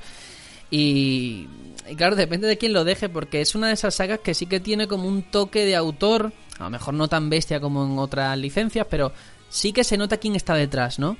Y esas cosas pues, hay, que, hay que cuidarlas mucho. Sí, los puristas lo notarán seguro. El que es fan de la saga, pues, pues claro, lo va a notar porque es que se notará bastante. Pero para el público en general, eso con que lo hagas parecido le valdrá. Y aquí al final es vender la moto. Y esto, más o menos con que el juego pinte bien, yo qué sé. eh, aquí es un poco aventurarse a ver lo que van a hacer, dependiendo de por dónde se quieren lanzar. Yo, si sacaran un tipo Soul con Ryo Hayabusa de, de protagonista, a mí no me dolería. Las cosas como son. Pues a ver qué pasa. Vamos con otra que bien podría ser rumores, rumores, porque semanas atrás Activision aseguraba que el- la nueva entrega de la serie Call of Duty, en esta ocasión desarrollado por Sledgehammer Games, pues iba a ser como un regreso a los orígenes de la franquicia, lo que claro, ya todo el mundo empezaba a pensar, bueno, ¿de, de qué irá, no? ¿Apostará por la Segunda Guerra Mundial como telón de fondo para la ambientación? Y parece que esa temática cada vez cobra más fuerza gracias a una reciente filtración, que no deja de ser eso, ¿eh? Una filtración, un rumor, no se sabe nada. Pero eh, se llamaría, atención al nombre, Call of Duty WW2, eh, palito palito, ¿vale? La Segunda Guerra Mundial, básicamente abreviado, las siglas en inglés. Mm, A mí me parece tan ridículo en el sentido de es que el nombre le quita toda seriedad. Tú no puedes llamar Call of Duty Segunda Guerra Mundial. Es un nombre muy feo. ¿Que estaría bien que volviese? Sí. ¿Que después del éxito que ha tenido Battlefield 1 puede ser que tire por ahí? Sí. Pero este rumor en concreto a mí me parece falso. Además que si le quitas una W pone Call of Duty Wii, entonces ya ahí se desmonta todo. Es la teoría ninja, claro que sí. No, pero sí es verdad que se lleva tiempo rumoreando todos los años con la misma cantinela, que van a volver, que van a volver. Yo espero, ojalá que un día eh, a los que jugamos al 2, al 3, a que nos los que nos encantó el 5, incluso el 4, aunque sea futurista y tal, estaba bien. Pero creo que ya se metieron en, en- en- o sea, cambiaron completamente ya el significado de, de- de Call of Duty, ¿no? De los orígenes. Ya se, se, se vendieron, por así decirlo, y, y ya siempre era lo mismo, más, más espectacular, todo más fantasioso. Hasta esta última entrega que ya se han pasado de, de largo ahí en, en el futuro espacial Sí. y que se reflejó incluso en YouTube, ¿no? En los dislikes de la gente. Yo a mí me, os soy sincero, me encantaría, me encantaría ver un Call of Duty en la Segunda Guerra Mundial más realista, sin tanto, sin tanta tontería, ¿no? Pero no lo sé. Yo de momento soy cauto con este rumor y esperaré a, unos meses a que aquellos mismos nos, nos lo desvelen. Sí, a ver, al final son eh, modas o son momentos, ¿no? Al final es cierto que hubo un momento en el que se tiró por el tema histórico, luego el futurista, Modern Warfare, la subsaga esa fue muy buena, hay que decirlo. De hecho, hay una prueba evidente y es que cuando en el último daban la remasterización de este, la gente se mm, tiró a reservarlo por la remasterización, no por el juego nuevo, ¿eh? Hombre, y eso es un indicativo de algo, de que la gente ya está quemada y quiere volver. No voy a decir a las raíces porque Modern Warfare tampoco era la raíz, ni muchísimo menos, ¿no? Viene de mucho más atrás. Pero bueno, sí que recuperar al menos el camino. Eh, Ahí está, Mm, desde luego sí. estaría bien, sí, sí. Y viendo que Battlefield 1 ha apostado ya por eso, por un regreso a algo más realista, Histórico, digamos. sí. Histórico, exactamente. Y no le ha ido del todo mal, pues yo creo que van a apostar. Bueno, me molaría que apostaran de nuevo por la Segunda Guerra Mundial. Con gráficos de ahora, creo que les sentaría muy bien. No sé si será verdad o no el rumor, pero que no me extrañaría porque ha vendido mucho porque los Call of, los Call of Duty venden muchísimo. Pero lo que sí está claro que, que, que este vendió mucho menos que los anteriores. Así que no me extrañaría nada que, que cambiaran el rumbo y volvieran a, a lo seguro. Y, y si es lo que le pide la comunidad, hay que hacer caso del feedback. Así que por mi, por mi parte yo creo que, que no estaría no sería nada descabellado que lo hiciera. Pues no. No, incluso Hmm. me fío de que la propia Activision o pues la, eh, Sledgehammer Games haya sido la que haya soltado esto así un poco para decir a ver cómo reacciona la gente y en base a eso pues ya ponemos un poco fijamos cómo va a ser el juego aunque para mí yo creo que ya deberían tenerlo un poquito avanzado porque son desarrollos creo que de tres Sí, años o así Sí, sí, sí. Yo creo que ya hay algo y se- seguro que en este 3 ya lo vemos. Porque eso es tradición, un E3 sin Call of Duty. Antes, además, siempre era en la conferencia de Microsoft. Ahora ya sabemos con las exclusividades temporales de Sony. Bueno, y van jugando a lo mejor de una a otra, pero tiene que estar sí o sí. Y hay una noticia que no estaba metida, no sé por qué no la teníamos en la escaleta y me acabo de acordar y hay que comentarla por lo menos, y es ese rumor que este sí que lo veo más que evidente de que puede ser cierto, que Destiny 2 va a llegar el 8 de septiembre, según una publicación italiana que tiene ya materi- materiales promocionales, y esta vez parece que para PC también. 8 de septiembre, ¿eh? el que esté ahí arriba te oiga Sí, sí, sí, sí, sí. Ay. Yo lo veo muy factible y bueno, creo que van bien, es el camino al final. Al final han tratado bien a los jugadores de Destiny. Al principio no, al principio fue muy horrible, muy sufrido por el que había pagado, por la falta de contenidos. Pero a día de hoy es un juego que, que te da horas y horas, ¿eh? Eso es verdad. Eh, en la noticia, o sea, en, en lo que se, se llegó a decir, eh, por lo visto había- habría incluso una demo, ¿no? Para, para una, Play 4. Una beta, sí, eh, Sí. como parte de esta exclusividad temporal que tendría con PlayStation. Claro. Un poco con lo Sí, repetir lo que se hizo con el primer Destiny. Exactamente. Además que, bueno, me imagino, aunque no se haya dicho, pero normalmente mm, Xbox y, y PC van como de la mano, ¿no? Aunque no hubiera una demo para Xbox, o no se haya dicho que la hay, no tiene por qué ser que, que se hayan olvidado esta vez de PC. O sea, yo creo que van las dos un poco de la mano. Sí, puede ser, ¿eh? Ahora que está con esa política de reunificar que tiene Microsoft, incluso puede ser, ¿eh? Que comparta Windows 10 con, con One de alguna forma. Exacto. Lo único eso, la gente que viene del 1 que no se va a poder traer esos, esos datos guardados, ¿no? Van a tener Ah, pero que se- empezar... se- a raíz de este movimiento se entiende. Se entiende que si van a pasar a PC, esto va a cre- crecerá un montón, porque la comunidad de PC este tipo de juegos la coge muy bien. Es comprensible que, que reinicien todo. Y bueno, no se puede quejar eh, el usuario típico clásico de, de esta saga porque le van a ampliar los horizontes bastante. Así que si, y ya si hubiera eh, poder, comunidades cruzadas y tal, ya sería una locura. Eso ya sería genial, ojalá y sea así. Mm, bueno, está siempre el tema del ratón, contramando, en un shooter. Eso no está muy claro.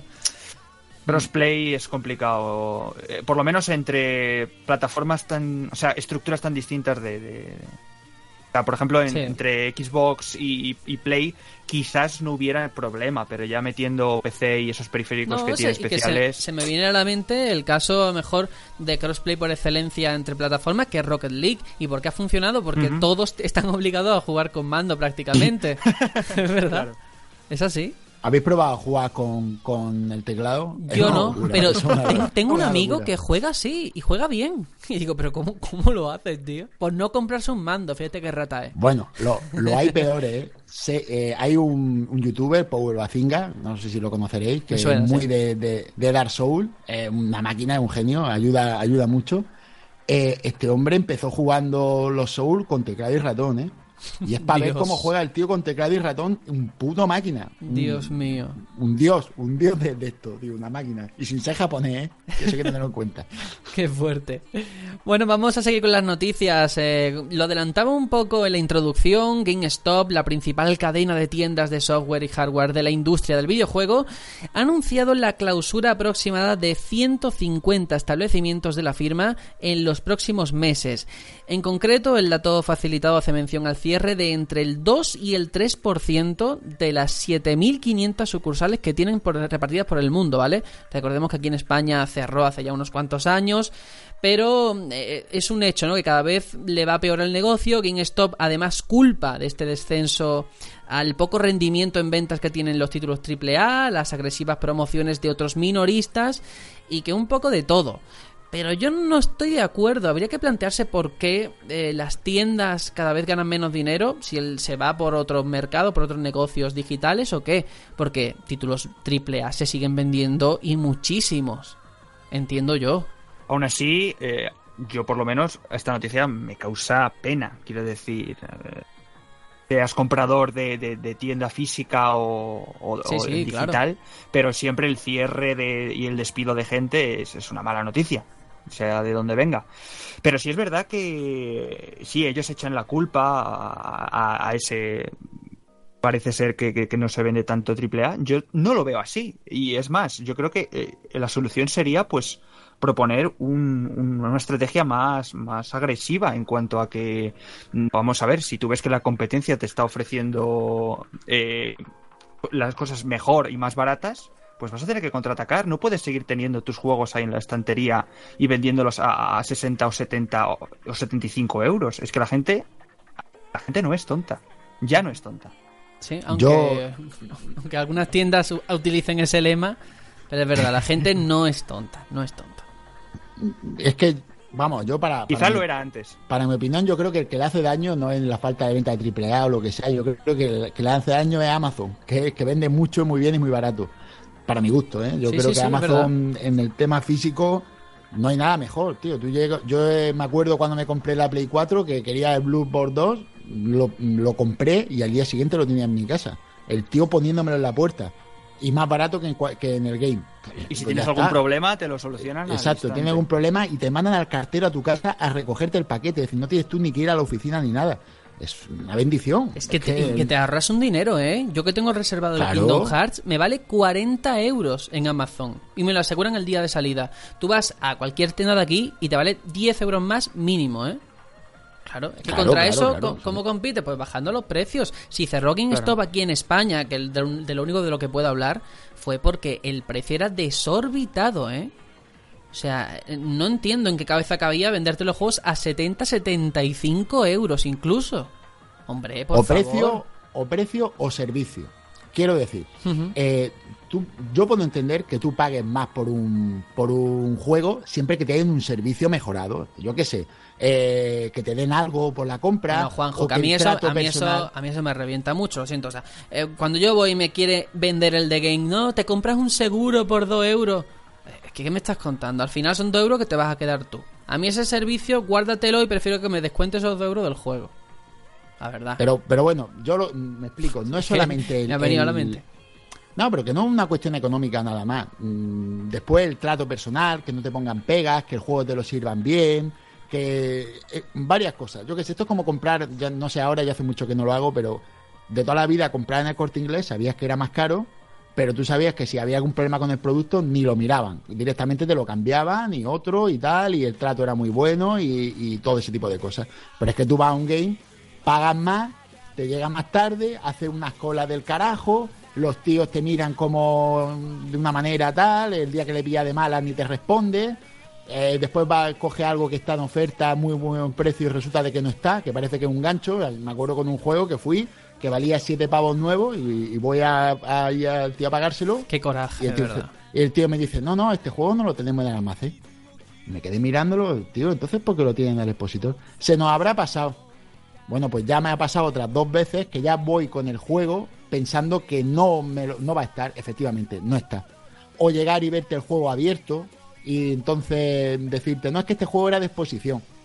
A Digo, ¿y mí no es, es que eso es una guarra. Es que un día podríamos hacer un programa solamente recopilando las guarradas que hacen en el game y en, tiendas varias, ¿vale?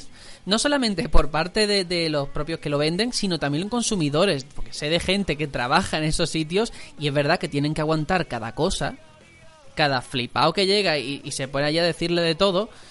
Que yo entiendo que tiene que haber de todo. Yo entiendo que el trato al público llega un momento en el que a lo mejor un día te han tocado ya demasiado y tú dices, mira, mm, me va a sol- voy a soltar un borderío. Lo puedo entender. El, el día de lanzamiento, sobre Eh, todo. Hombre, es que es verdad. Cuando llevas una semana antes, ha salido ya el Pokémon, ha salido el Pokémon y tú que no ha salido.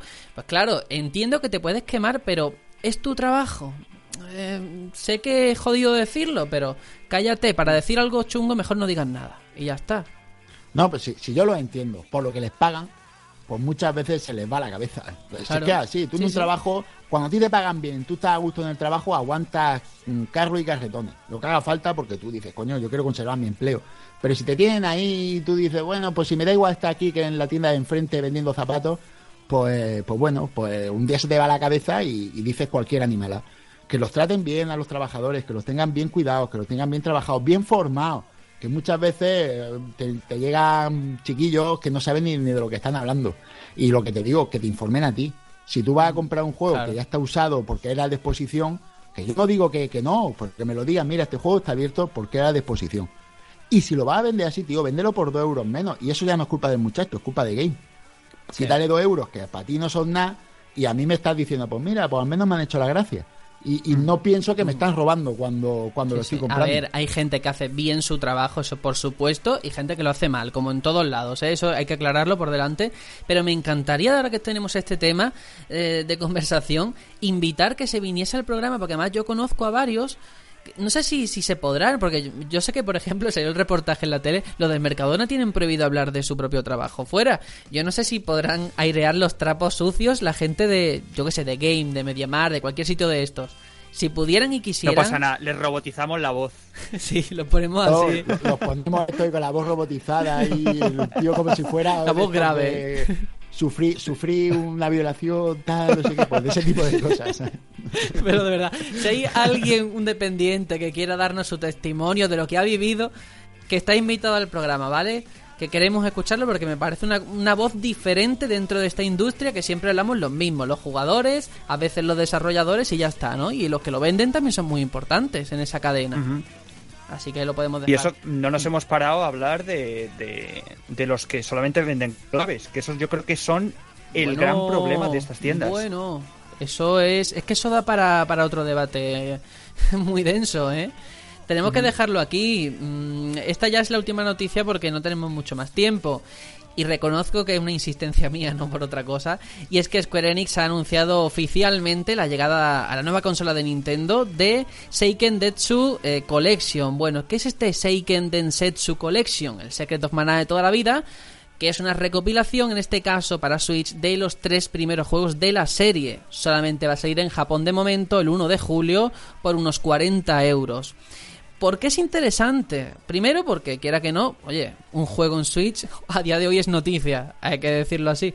y lo segundo, pues porque aquí en, en Europa recibimos los dos primeros, pero el tercero ya tuvimos que tirar de emulación para poder jugarlo. Y tenerlos los tres en un cartucho, región free, con un poco de suerte, rezando en inglés, pues oye, estupendísimo. Así que, mira, me, a mí es que lo, lo quería traer porque es muy interesante y así de paso también colar que el desarrollo de Bloodstained en Wii U se ha cancelado y que ha pasado a Switch.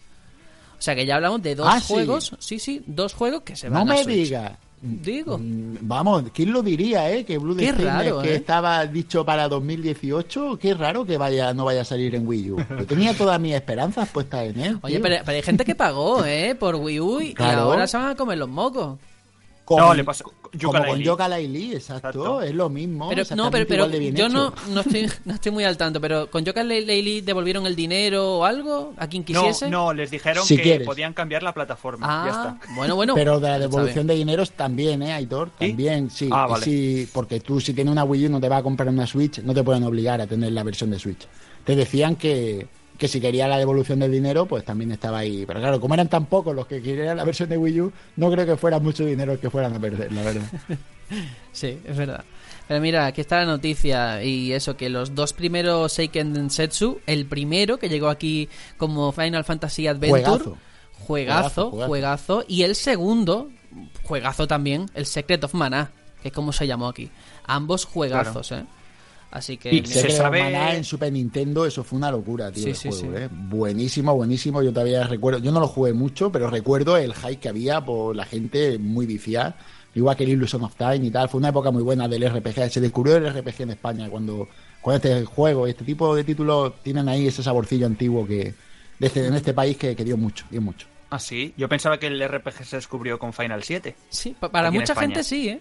Sí, sí, es lo No, que no, pero se eh, dice. en- eh, fue el pelotazo en el, en el mundo occidental fue Final Fantasy VII. Eso no es que se descubriera, eso que fue el pelotazo, ahí es cuando se expandió. Pero descubrirlo, lo que es empezar a ver juegos RPG y tal, yo me acuerdo en Mega Drive salió Signing for 2, que era un RPG por turno, que también estaba muy bien.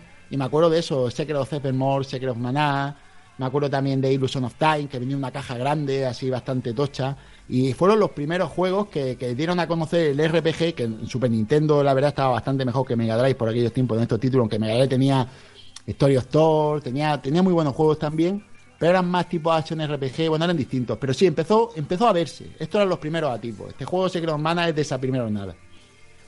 ¿Y se sabe si son, o sea, son calcos? O sea, van a coger el juego y te lo van a plantar en Switch pues- o hay algo nuevo? Lo que se ha visto, Ahí- desgraciadamente, apunta que va a ser normal. O sea, no hay ningún tipo de cambio ni siquiera de resolución.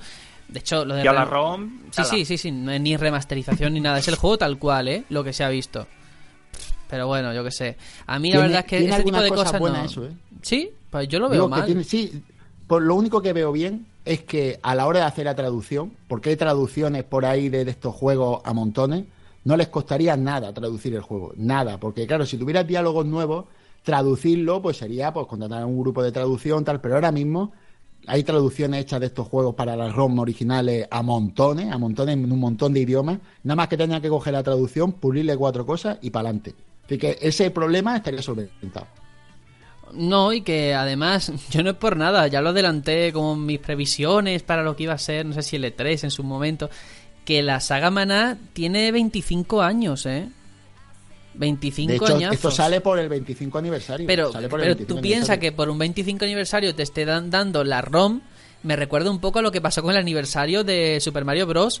con Wii, que sacaron también las ROM super cutres. Que yo creo que nos merecemos más. Ya no, en, ya no en Occidente, porque esto ni siquiera va a salir aquí, pero en Japón, oye, cúrratelo un poquito más, ¿no? Dame una nueva entrega que Ah, no sea para móviles. Y ni una Bueno, o ni una ROM. O amigos. Amigos para todos. También, también depende de, de quién. ¿Sabes? Hay, hay puristas que quieren el juego la rompela, ¿eh? Es que claro, hay que, hay que preguntar mucho. Depende de la persona, prefiere el juego pelado como tú, un poco un remake o un remaster, así un poco tocadico. Ya habría que, habría que preguntar todo. ahí, tocar. Sí, sí. Bueno, pero lo tenemos que dejar aquí. Vamos con el interludio musical que esta semana lo has eh, decidido tú, Aitor. ¿Qué, qué nos vamos, Pues sí. qué vamos a escuchar? Pues mira, eh, entre sesiones y sesiones de Spotify, mm, alguna que otra vez te metes en YouTube porque hay temas que no están en Spotify. Y de esto que te pones a, a mirar temas de videojuegos y me quedé prendadísimo de el tema clásico, del tema principal de Battlefield 1, que suena epiquísimo, por favor. Ahora lo vais a escuchar, pero de verdad que se me ponen los pelos de escarpias. Genial, pues vamos allá.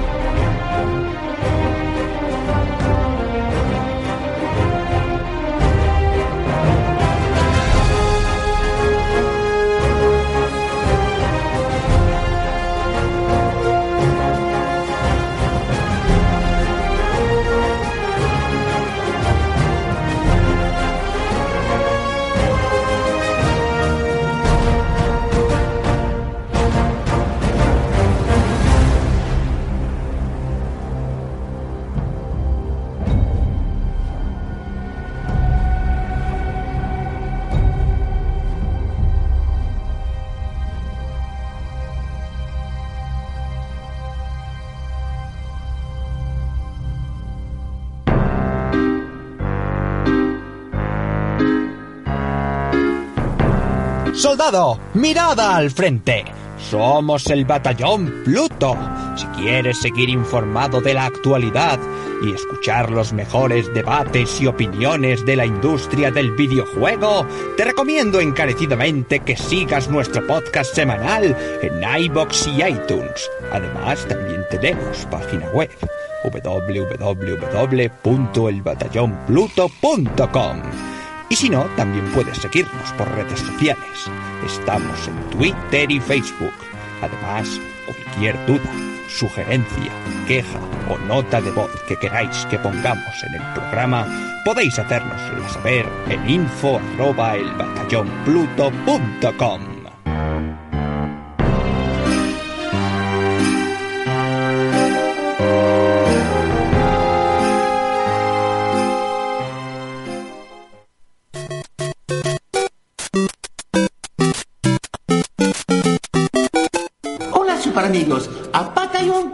Soy yo, Mario. Mamma mía, ustedes son número uno. Vosotros también.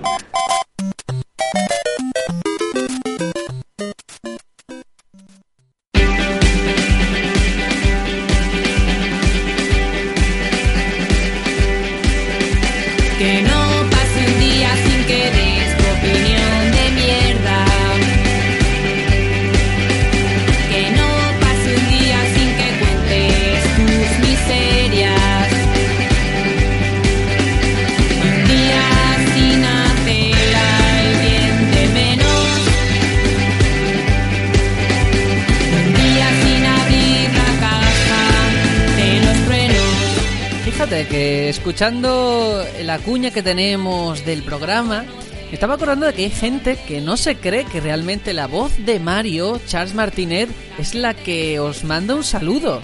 y es totalmente auténtica, ¿eh? Nos la consiguió Tony. Hay que decirlo porque mucha gente nos lo pregunta si va en serio o no. Y sí, es totalmente cierta. No es un imitador, es el propio Charles Martinet.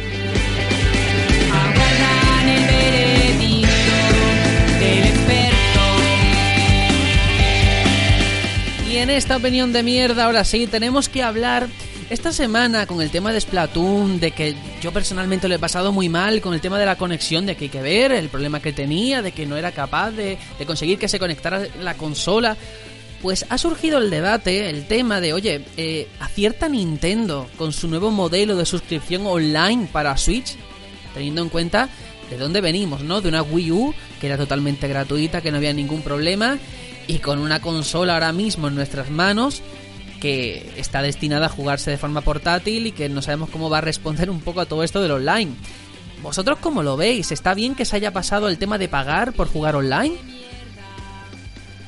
Pues, a ver, yo, eh, desde mi opinión, desde fuera, eh, que puede que sea representativa de alguna parte de la gente que aún no tenemos consola, eh, escuchándote ayer a ti, Sergio, me da un poco de miedo el, tema de que eh, el servicio de pago que plantea Nintendo no eh, esté a la altura de lo que nos va a ofrecer. Porque si está destinado solamente a una parte de la población que tenga ese famoso, esos famosos 5 GHz de, conexión, mal vamos. Por lo menos en mi parte, que yo soy de la mayoría de gente que tiene 2,4. Ujú. Juanjo, ¿tú cómo lo ves? Bueno, yo a la pregunta así de primera, pues claro, evidentemente, pues yo no quiero que me cobren por el online, ni yo ni nadie, todo el mundo pide. Eso es así, pero una vez que te van a cobrar, lo que piensa es, bueno, mm, el servicio qué tal va a ir. Y claro, a tenor de lo que estamos viendo, pues muy bien no, no pinta, ¿no? Si vamos a tener ya problemas directamente ya por la consola, la estructura que tiene, de, de que le va mejor la, la manera mm, más eh, pija, por decirlo de alguna manera, que la, que la normal, pues mal va, mal va. La verdad es que no, no sé yo si, si le van a ir las cosas. A ver, yo lo que quiero dejar claro, aunque Nintendo se haya empeñado lo contrario, voy a hacerles yo el trabajo y hacer una buena campaña de marketing y explicar que Switch es una consola portátil, ¿vale? Una portátil que puedes enchufar a- para que se vea en grande en tu tele, pero es mm, portátil. ¿Por qué digo esto? Porque al ser una consola portátil que te vas a llevar a la universidad, a lo mejor si te vas a Portugal, al hotel o a donde sea, o un viaje en coche o en autobús largo, tendría que estar provista de una serie de, de herramientas que le hicieran portátil y realmente útil. ¿Qué quiero decir? Yo no he tenido Vita, pero hasta donde sea, a lo mejor me equivoco, ¿eh? Ha tenido 3G, o al menos uno de los modelos tenía 3G. Podías jugar por internet fuera. Switch no tiene eso, pero no es que no tenga eso, sino ya le hemos explicado que incluso ciertas, ciertos routers no los pilla bien. Entonces te limitan mucho porque a lo mejor en tu propia casa sí gozas de esos 5 GHz, pero cuando sales de ella tienes una consola sin internet. Entonces, no, si encima me quieres hacer pagar por el internet, un internet que no puedo utilizar como a mí me gustaría o en plenas facultades, a mí me parece un error de base. No veo que Nintendo se haya esforzado por querer decir, oye, estás pagando pero por esto, ¿no? Bueno, es que por no contar no han contado ni el precio, no han dicho nada. No, se ha un poco. Kimishima ha dicho un poco el precio, pero tampoco ha dicho el precio, ha dicho un arco. Una lo ha dejado horquilla, así un sí. poco. Sí, una horquilla de precios, lo ha dejado un poco así como caer. Que en Japón, haciendo la, la- la conversión a que Europa, serían entre 16 y, y 24 euros al año. Que ya te hace pensar un poco, bueno, si es la mitad de precio de lo que te suele, de lo que su competencia pide, a ver qué tipo de online nos ofrece. Hombre, a ver, también tengo que decir que yo en Wii U no... re- Bueno, sí, ahora que lo estoy pensando, hay juegos que sí que iban bien y otros que no. Eh, Smash Bros, por ejemplo, online iba fatal. Al menos yo, ¿eh? No tengo Sí, sí, buenos sí. recuerdos. Mejoraba embargo, Brawl, pero aún así seguía estando muy por debajo de Mario Kart 8, que para mí es la excelencia, y es Splatoon. Es que no sé hasta qué punto eh, los servidores influyen el hecho de que a lo mejor para Smash eran los de Nintendo y en Call of Duty eran los de Activision y por eso iban mejor. Pero que no sé si compensa ese gasto. Al final tú echas la cuenta, oye, es que tengo una One, es que tengo una Play, tengo una Switch, tengo tres consolas, pero solamente puedo alimentar el online de una, ¿no? No voy a pagar tres. 3 de esta final de pues, mes. Pues, ahí me interesaría mucho la opinión de Juanjo, que es el que tenemos aquí con, con, todas las plataformas. Pues, pues yo ahora mismo tengo, estoy pagando el Plus. Y bueno, un mes que estuve pagando el live de Xbox para este que. Bueno, dos meses, porque fue uno este que me salía por un euro por, por nuevo usuario y tal. Y después otro mes que me pide para jugar al, al Forza, Horizon, eh, Forza Horizon. Pero, pero claro, eh, no puedes estar pagando el año de los tres, porque al final te sale por 100, casi 150 euros entre una cosa y otra. 150 euros por jugar ahí a las consolas teniendo aquí al lado un PC, mm, pues no, no. Y, y ahora que, me he pillado la gráfica para el PC medio medio buena, eh, pues, pues seguramente ni pague el plus. Como sigue así la cosa, a ver cómo lo hace Nintendo, porque mucho tiene que mejorar la calidad si quieren que, que no- nos metamos en eso. Claro, a ver, nosotros podemos hablar ahora mismo sin bola de cristal de lo que nos imaginamos. Cuando se presentó la consola y se habló ya en ese primer momento de un online de pago, le dimos de palos, bueno, y a la consola en general, todo hay que decirlo, y luego cuando hemos tenido la consola en nuestras manos, nos hemos arrepentido. Con el online yo sigo pensando igual, a lo mejor cuando salga me tengo que comer todas mis palabras y lo haré gustoso si es para bien, pero a día de hoy me parece un error por el tipo de público al que se quiere dirigir. Si esta consola es para niños, para adultos, para padres, para hijos, mm, la barrera del precio está ahí. Y creo que siendo Nintendo, yo entiendo el argumento de muchos que pueden decir, bueno, es que Nintendo no tiene el derecho que tienen otras a cobrarte. Es cierto, ahí lleva razón, si no están cobrando las otras, esta también puede. Pero yo creo que Nintendo tiene una baza de poder apartarse de las demás, ya que era diferente con otras cosas, también en el online.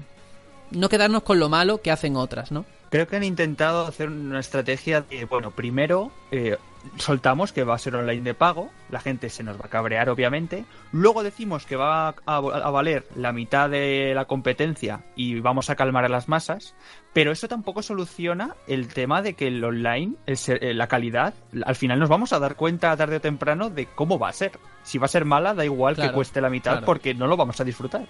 No, y que mm, diversos detalles a mí me dan muy mala espina. Lo del chat de voz aparte en una aplicación de móvil, no, no lo entiendo. Es que no lo entiendo. Te, iba a comentar eso yo ahora mismo, porque mm, me da a mí, no sé por qué, que entre lo de las aplicaciones de móvil, el control parental, que ya está puesta para el móvil, eh, la del chat de voz, que será por móvil. Después que yo he probado la consola a jugar el- esta, este test file de Splatoon 2 con el móvil y me ha ido bien. No sé por qué creo que ellos, el tema de utilizar el móvil como router, creo que lo tienen bastante, bastante por ahí, ¿no? Que el móvil va a ser un... sí, una- Juanjo, pero eh, entonces que me paguen ellos lo que vale el Sí. internet móvil, ¿no? Eh, esa es la cuestión, ¿no? Que, que ellos creo que tiran por ese lado. Y bueno, pues estará mejor o peor, pero creo que es la, la vía que, ha- que han elegido. No creo que sea la correcta, pero es la que creo que por la que van. No, a ver, hay un hecho muy importante y es que cuando ha salido la consola, ha salido sin juegos online. Yo de verdad estaba pensando sobre ello, ahora con Splatoon, que yo he visto que era incapaz de jugar porque me fallaba, hiciera lo que hiciese. Digo, bueno, es que llevo ya dos semanas, casi tres semanas con la consola y ahora es cuando me di cuenta. ¿Por qué? Porque estábamos todos cegados con Zelda, que es un juego offline, y ese problema no existía. Ahora que está empezando a asomar la patita Splatoon, Mario Kart, ARMS, que no sé si tendrá online, creo que sí, es cuando vamos a ir viendo realmente este tema como tú comentas. Eh, una cosa muy bonita de este programa cuando se está grabando es que van pasando cosas en directo, ¿vale? Aunque vosotros lo que no escuchéis ahora no lo veis. Tony no está aquí porque tiene mucho curro, pero ha invertido tiempo de su vida en mandarnos fotos de él ahora mismo jugando Splatoon. Y nos dice, puto Joy-Con desincronizándose. Horrible, por eso estamos en modo portátil. No sé, lo acabo de ver y quería compartirlo con vosotros, de que bueno, él también está probando eh, Switch y, y bueno, pues también tiene sus problemas. Pero eso, volviendo al tema del online, habrá que ver cómo se desarrolla. A mí desde luego no me da muy buena espina, lo reconozco, el tema de las ROMs creo que también hay que tratarlo aquí y hablarlo.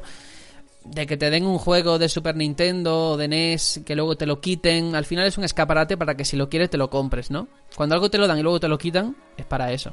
Pero ¿sabes qué, qué pensamiento tengo yo ahora? Que da igual lo maltratado que esté eh, la infraestructura online, que yo creo que la gente va a pagar. Le va a dar igual. Que el servicio es una mierda, da igual. Al final Mm, todos eh, van a entrar Juanjo, por el te- aro. te- eh, y Tony, eh, ay, qué mal estoy, Aitor. te digo una cosa, el público de Nintendo es muy diferente Es fiel. al de Sony y el de ¿eh? micro. em, sí, pero no. ¿Cuántos Nintenderos hay en proporción de gente que, por ejemplo, ha tenido una Wii o una Switch? eh? No incluyo Wii U. No sé, eh, la verdad no tengo datos. Pero yo creo que a lo mejor hay que tenerlo en cuenta. No estarían dispuestos a pasar por caja niños de 10 años o los padres, ni, ni muchísimo menos. No, eso es, es la muerte para, para juegos como Pokémon sería ponerlo de pago porque muchos padres eh, no, no lo entenderían. No han pagado hasta ahora y si fuera online, tuviera opciones online Pokémon, si lo enfocaran Hombre, más hacia el lado y tuvieran que pagar. Opciones online tienen. Sí, el tema de me intercambios, a basarlo, combates. a basarlo en, el, en el online. Si tú dijeras, no vamos a darle esto un giro de tuerca y yo qué sé, como el, el Battlefront y tal, puf, puf, puf, puf, puf. lo verían, sería un movimiento muy arriesgado, meter eso y meter el pago. Yo primero metería el pago y después miraría si pagan y ya después eh, me pensaría lo otro. Sí, no, y que habrá que verlo porque también Sony al principio empezó con precios muy competitivos. Bueno, empezó, de hecho, con su online gratis y el servicio del Plus para quien quisiera, que para mí ese era el mejor modelo que existía. Porque tú si querías no pagabas, pero quien pagaba tenía juegos en el Plus que eran buenos de verdad y que se notaba una mejora del servicio. Entonces tú decías, bueno, es que estoy pagando, pero porque quiero y, y me, me alegra, ¿no? Luego se subieron a la parra, ¿vale? Empezaron, no, no, es que es mm, pagando para todos.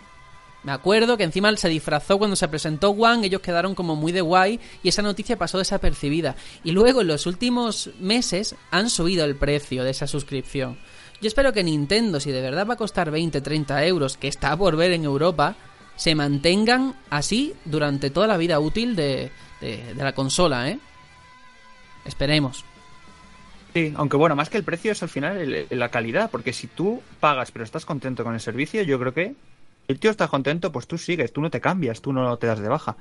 Pero, pero el tema es eso, yo creo que la infraestructura y viendo que hasta agosto por ahí no lo van a implementar el online de pago, yo creo que está un poco eh, con los pies en la cabeza, vamos a ver.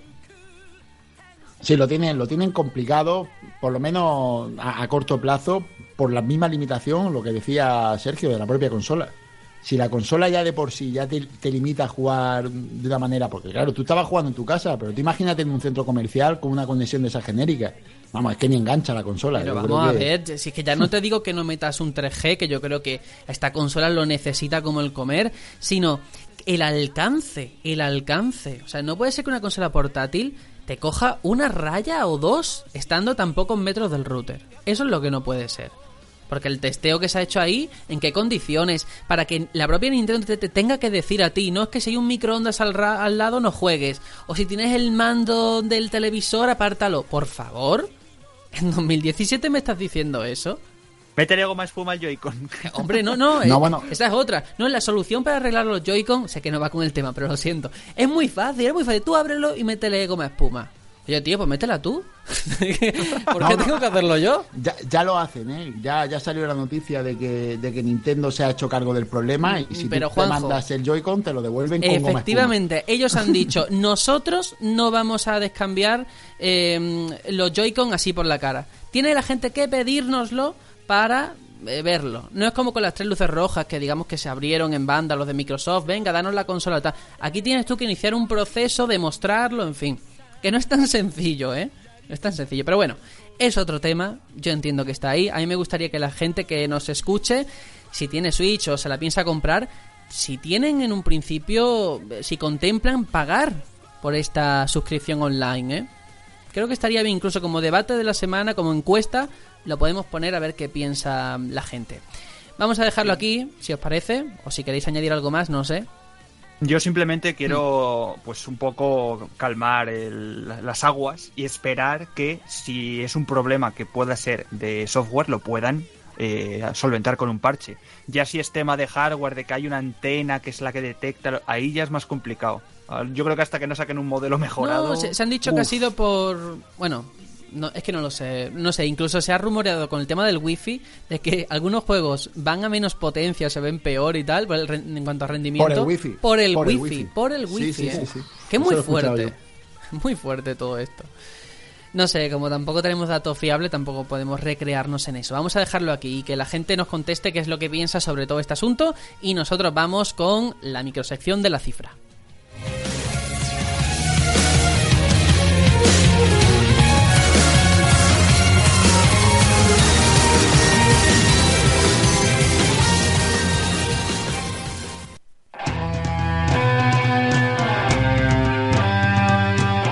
La cifra.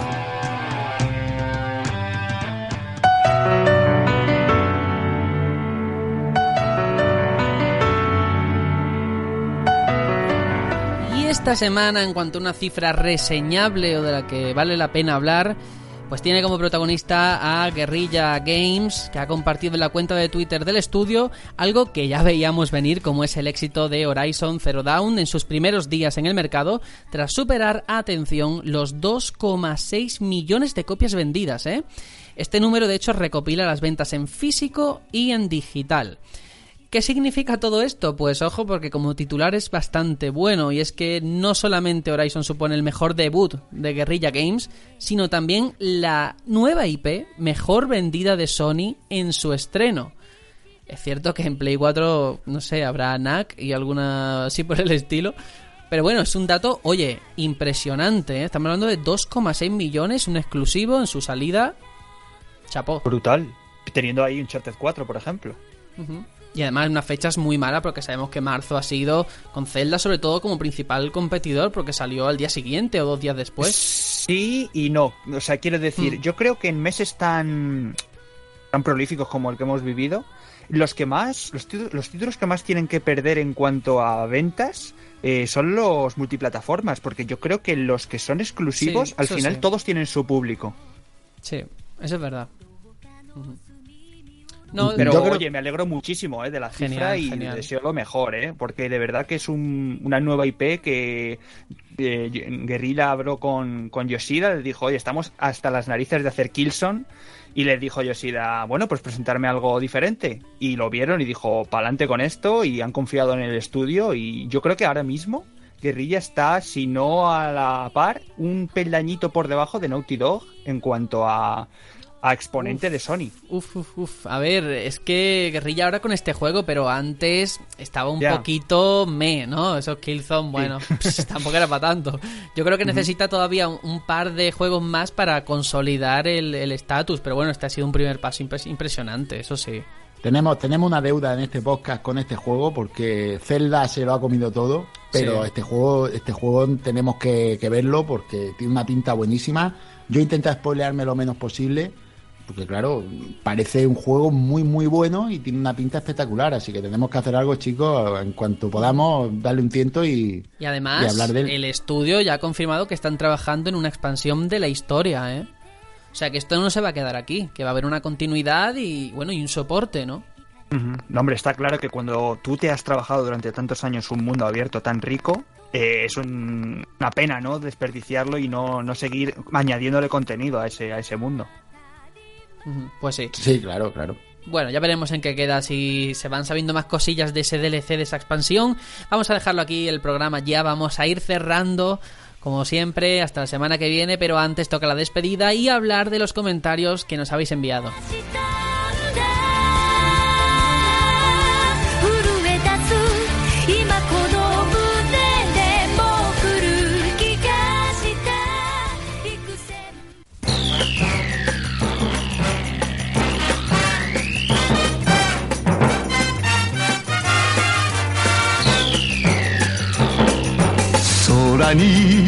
Bueno, y hacemos un repaso a los comentarios que nos han ido llegando esta semana. eh, de Anónimo que nos dice: Hola BTP. Bueno, esto de BTP, tengo que reconocer que me hace mucha gracia. Porque claro, el batallón Pluto es EBP, BTP no existe, pero bueno. El Anónimo ya sabéis que muy muy buen programa y como no podía ser menos una calidad fuera de dudas, hacéis un buen trabajo. Juanjo, un saludo y gracias por dedicar parte de vuestro tiempo. Gracias a ti por escucharnos, de verdad. Tenemos otro de Ferry360 que dice para mí, aun con un miembro menos, seguís siendo el mejor podcast de videojuegos, muy fan. Eh, cambiando de tema, yo no le veo mucho futuro al Sonic nuevo, la verdad, y el Mania creo que será más una ROM hack con aprietes nuevos y alguno que otro, pues nivel inédito que otra cosa. Espero equivocarme. Como tema de debate, me gustaría que hablaseis sobre el postureo que hay actualmente en el mundo de los videojuegos. Todavía recuerdo cuando a los que jugábamos a, a videojuegos éramos los viciados y los raritos de la clase. Ahora ves gente que con mi misma edad que no han jugado en la vida y se llaman a sí mismo gamer y tienen canal de YouTube dando su opinión de mierda. pues oye, es un tema muy interesante, ¿no? Del postureo, de cómo ahora parece que hay que saber de todo y a la vez hay gente que no sabe de nada y dice que sí, ¿no? Muy interesante, sí. Sí, sí. Habrá que Aparte hablar es de una ello. cosa de que se ha extendido no solo a los videojuegos, sino en cuanto a en alguna cena de Nochevieja y tal. "Eh, ¿Tú no has visto esta serie? Ah, pues este- esta serie es la leche, porque no sé qué. Y, o sea, a que al final se da en todos los ámbitos, ¿no? De- del ocio. Sí, sí. Me, me identifico mucho con, con este, con este oyente porque de lo que habla, claro, yo supongo que será de mi generación más o menos, porque que me pasaba lo que a él, ¿no?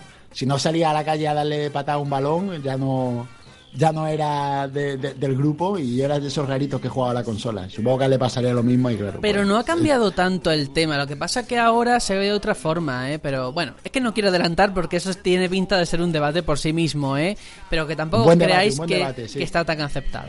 Bueno, seguimos, venga, otro.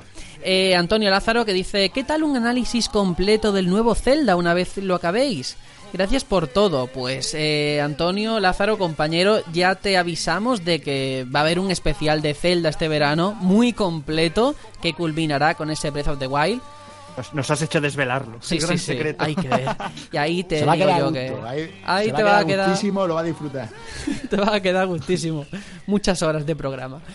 Tenemos otro también de Payball 87. Habéis conseguido que no me pierda ningún programa con tanta calidad que desprendéis. Por cierto, no tengo la Switch y la quiero, pero igual que vosotros no he notado esos rumores de que esté agotada, ya que la veo por todos los lados. En fin, un saludo a todos y sobre todo al paisano fuenlabreño Sergio. Pues un saludo a ti también. Yo soy fuenlabreño de adopción porque soy de Algeciras, aquí estoy viviendo. Y que sí, desde luego el tema de la Switch, lo de agotada lo hemos comentado, ¿no? En Amazon sí, pero en el mundo real a pie de calle mm, parece que no. Y tenemos un último comentario de Axel que nos dice, muy buena intro, saludos desde Chile. Un saludito para ti también. Y por último, para no enrollarnos, los que le habéis dado me gusta, muchas gracias. Jeff JP, Raúl Serrano, Federor, Sito Toro, Sergi Caballero, Fox, Axel, Payball87, Ferry360, Exton Shex, Lambali, Fénix, Antonio Lázaro, Igoru, Paquilla, Paquillo, Bros, me encanta, Salore, Bruno Dog y todos los que nos habéis escuchado. Así que nada, no nos vamos a enrollar. Aitor, nos despedimos. Hasta la semana que viene. Nos despedimos ya y nada, la semana que viene espero volver a, a, Lo- a London y darle mucha, mucha caña y recoger muchas almas. Eso, y que no te maten. Ten mucho cuidado.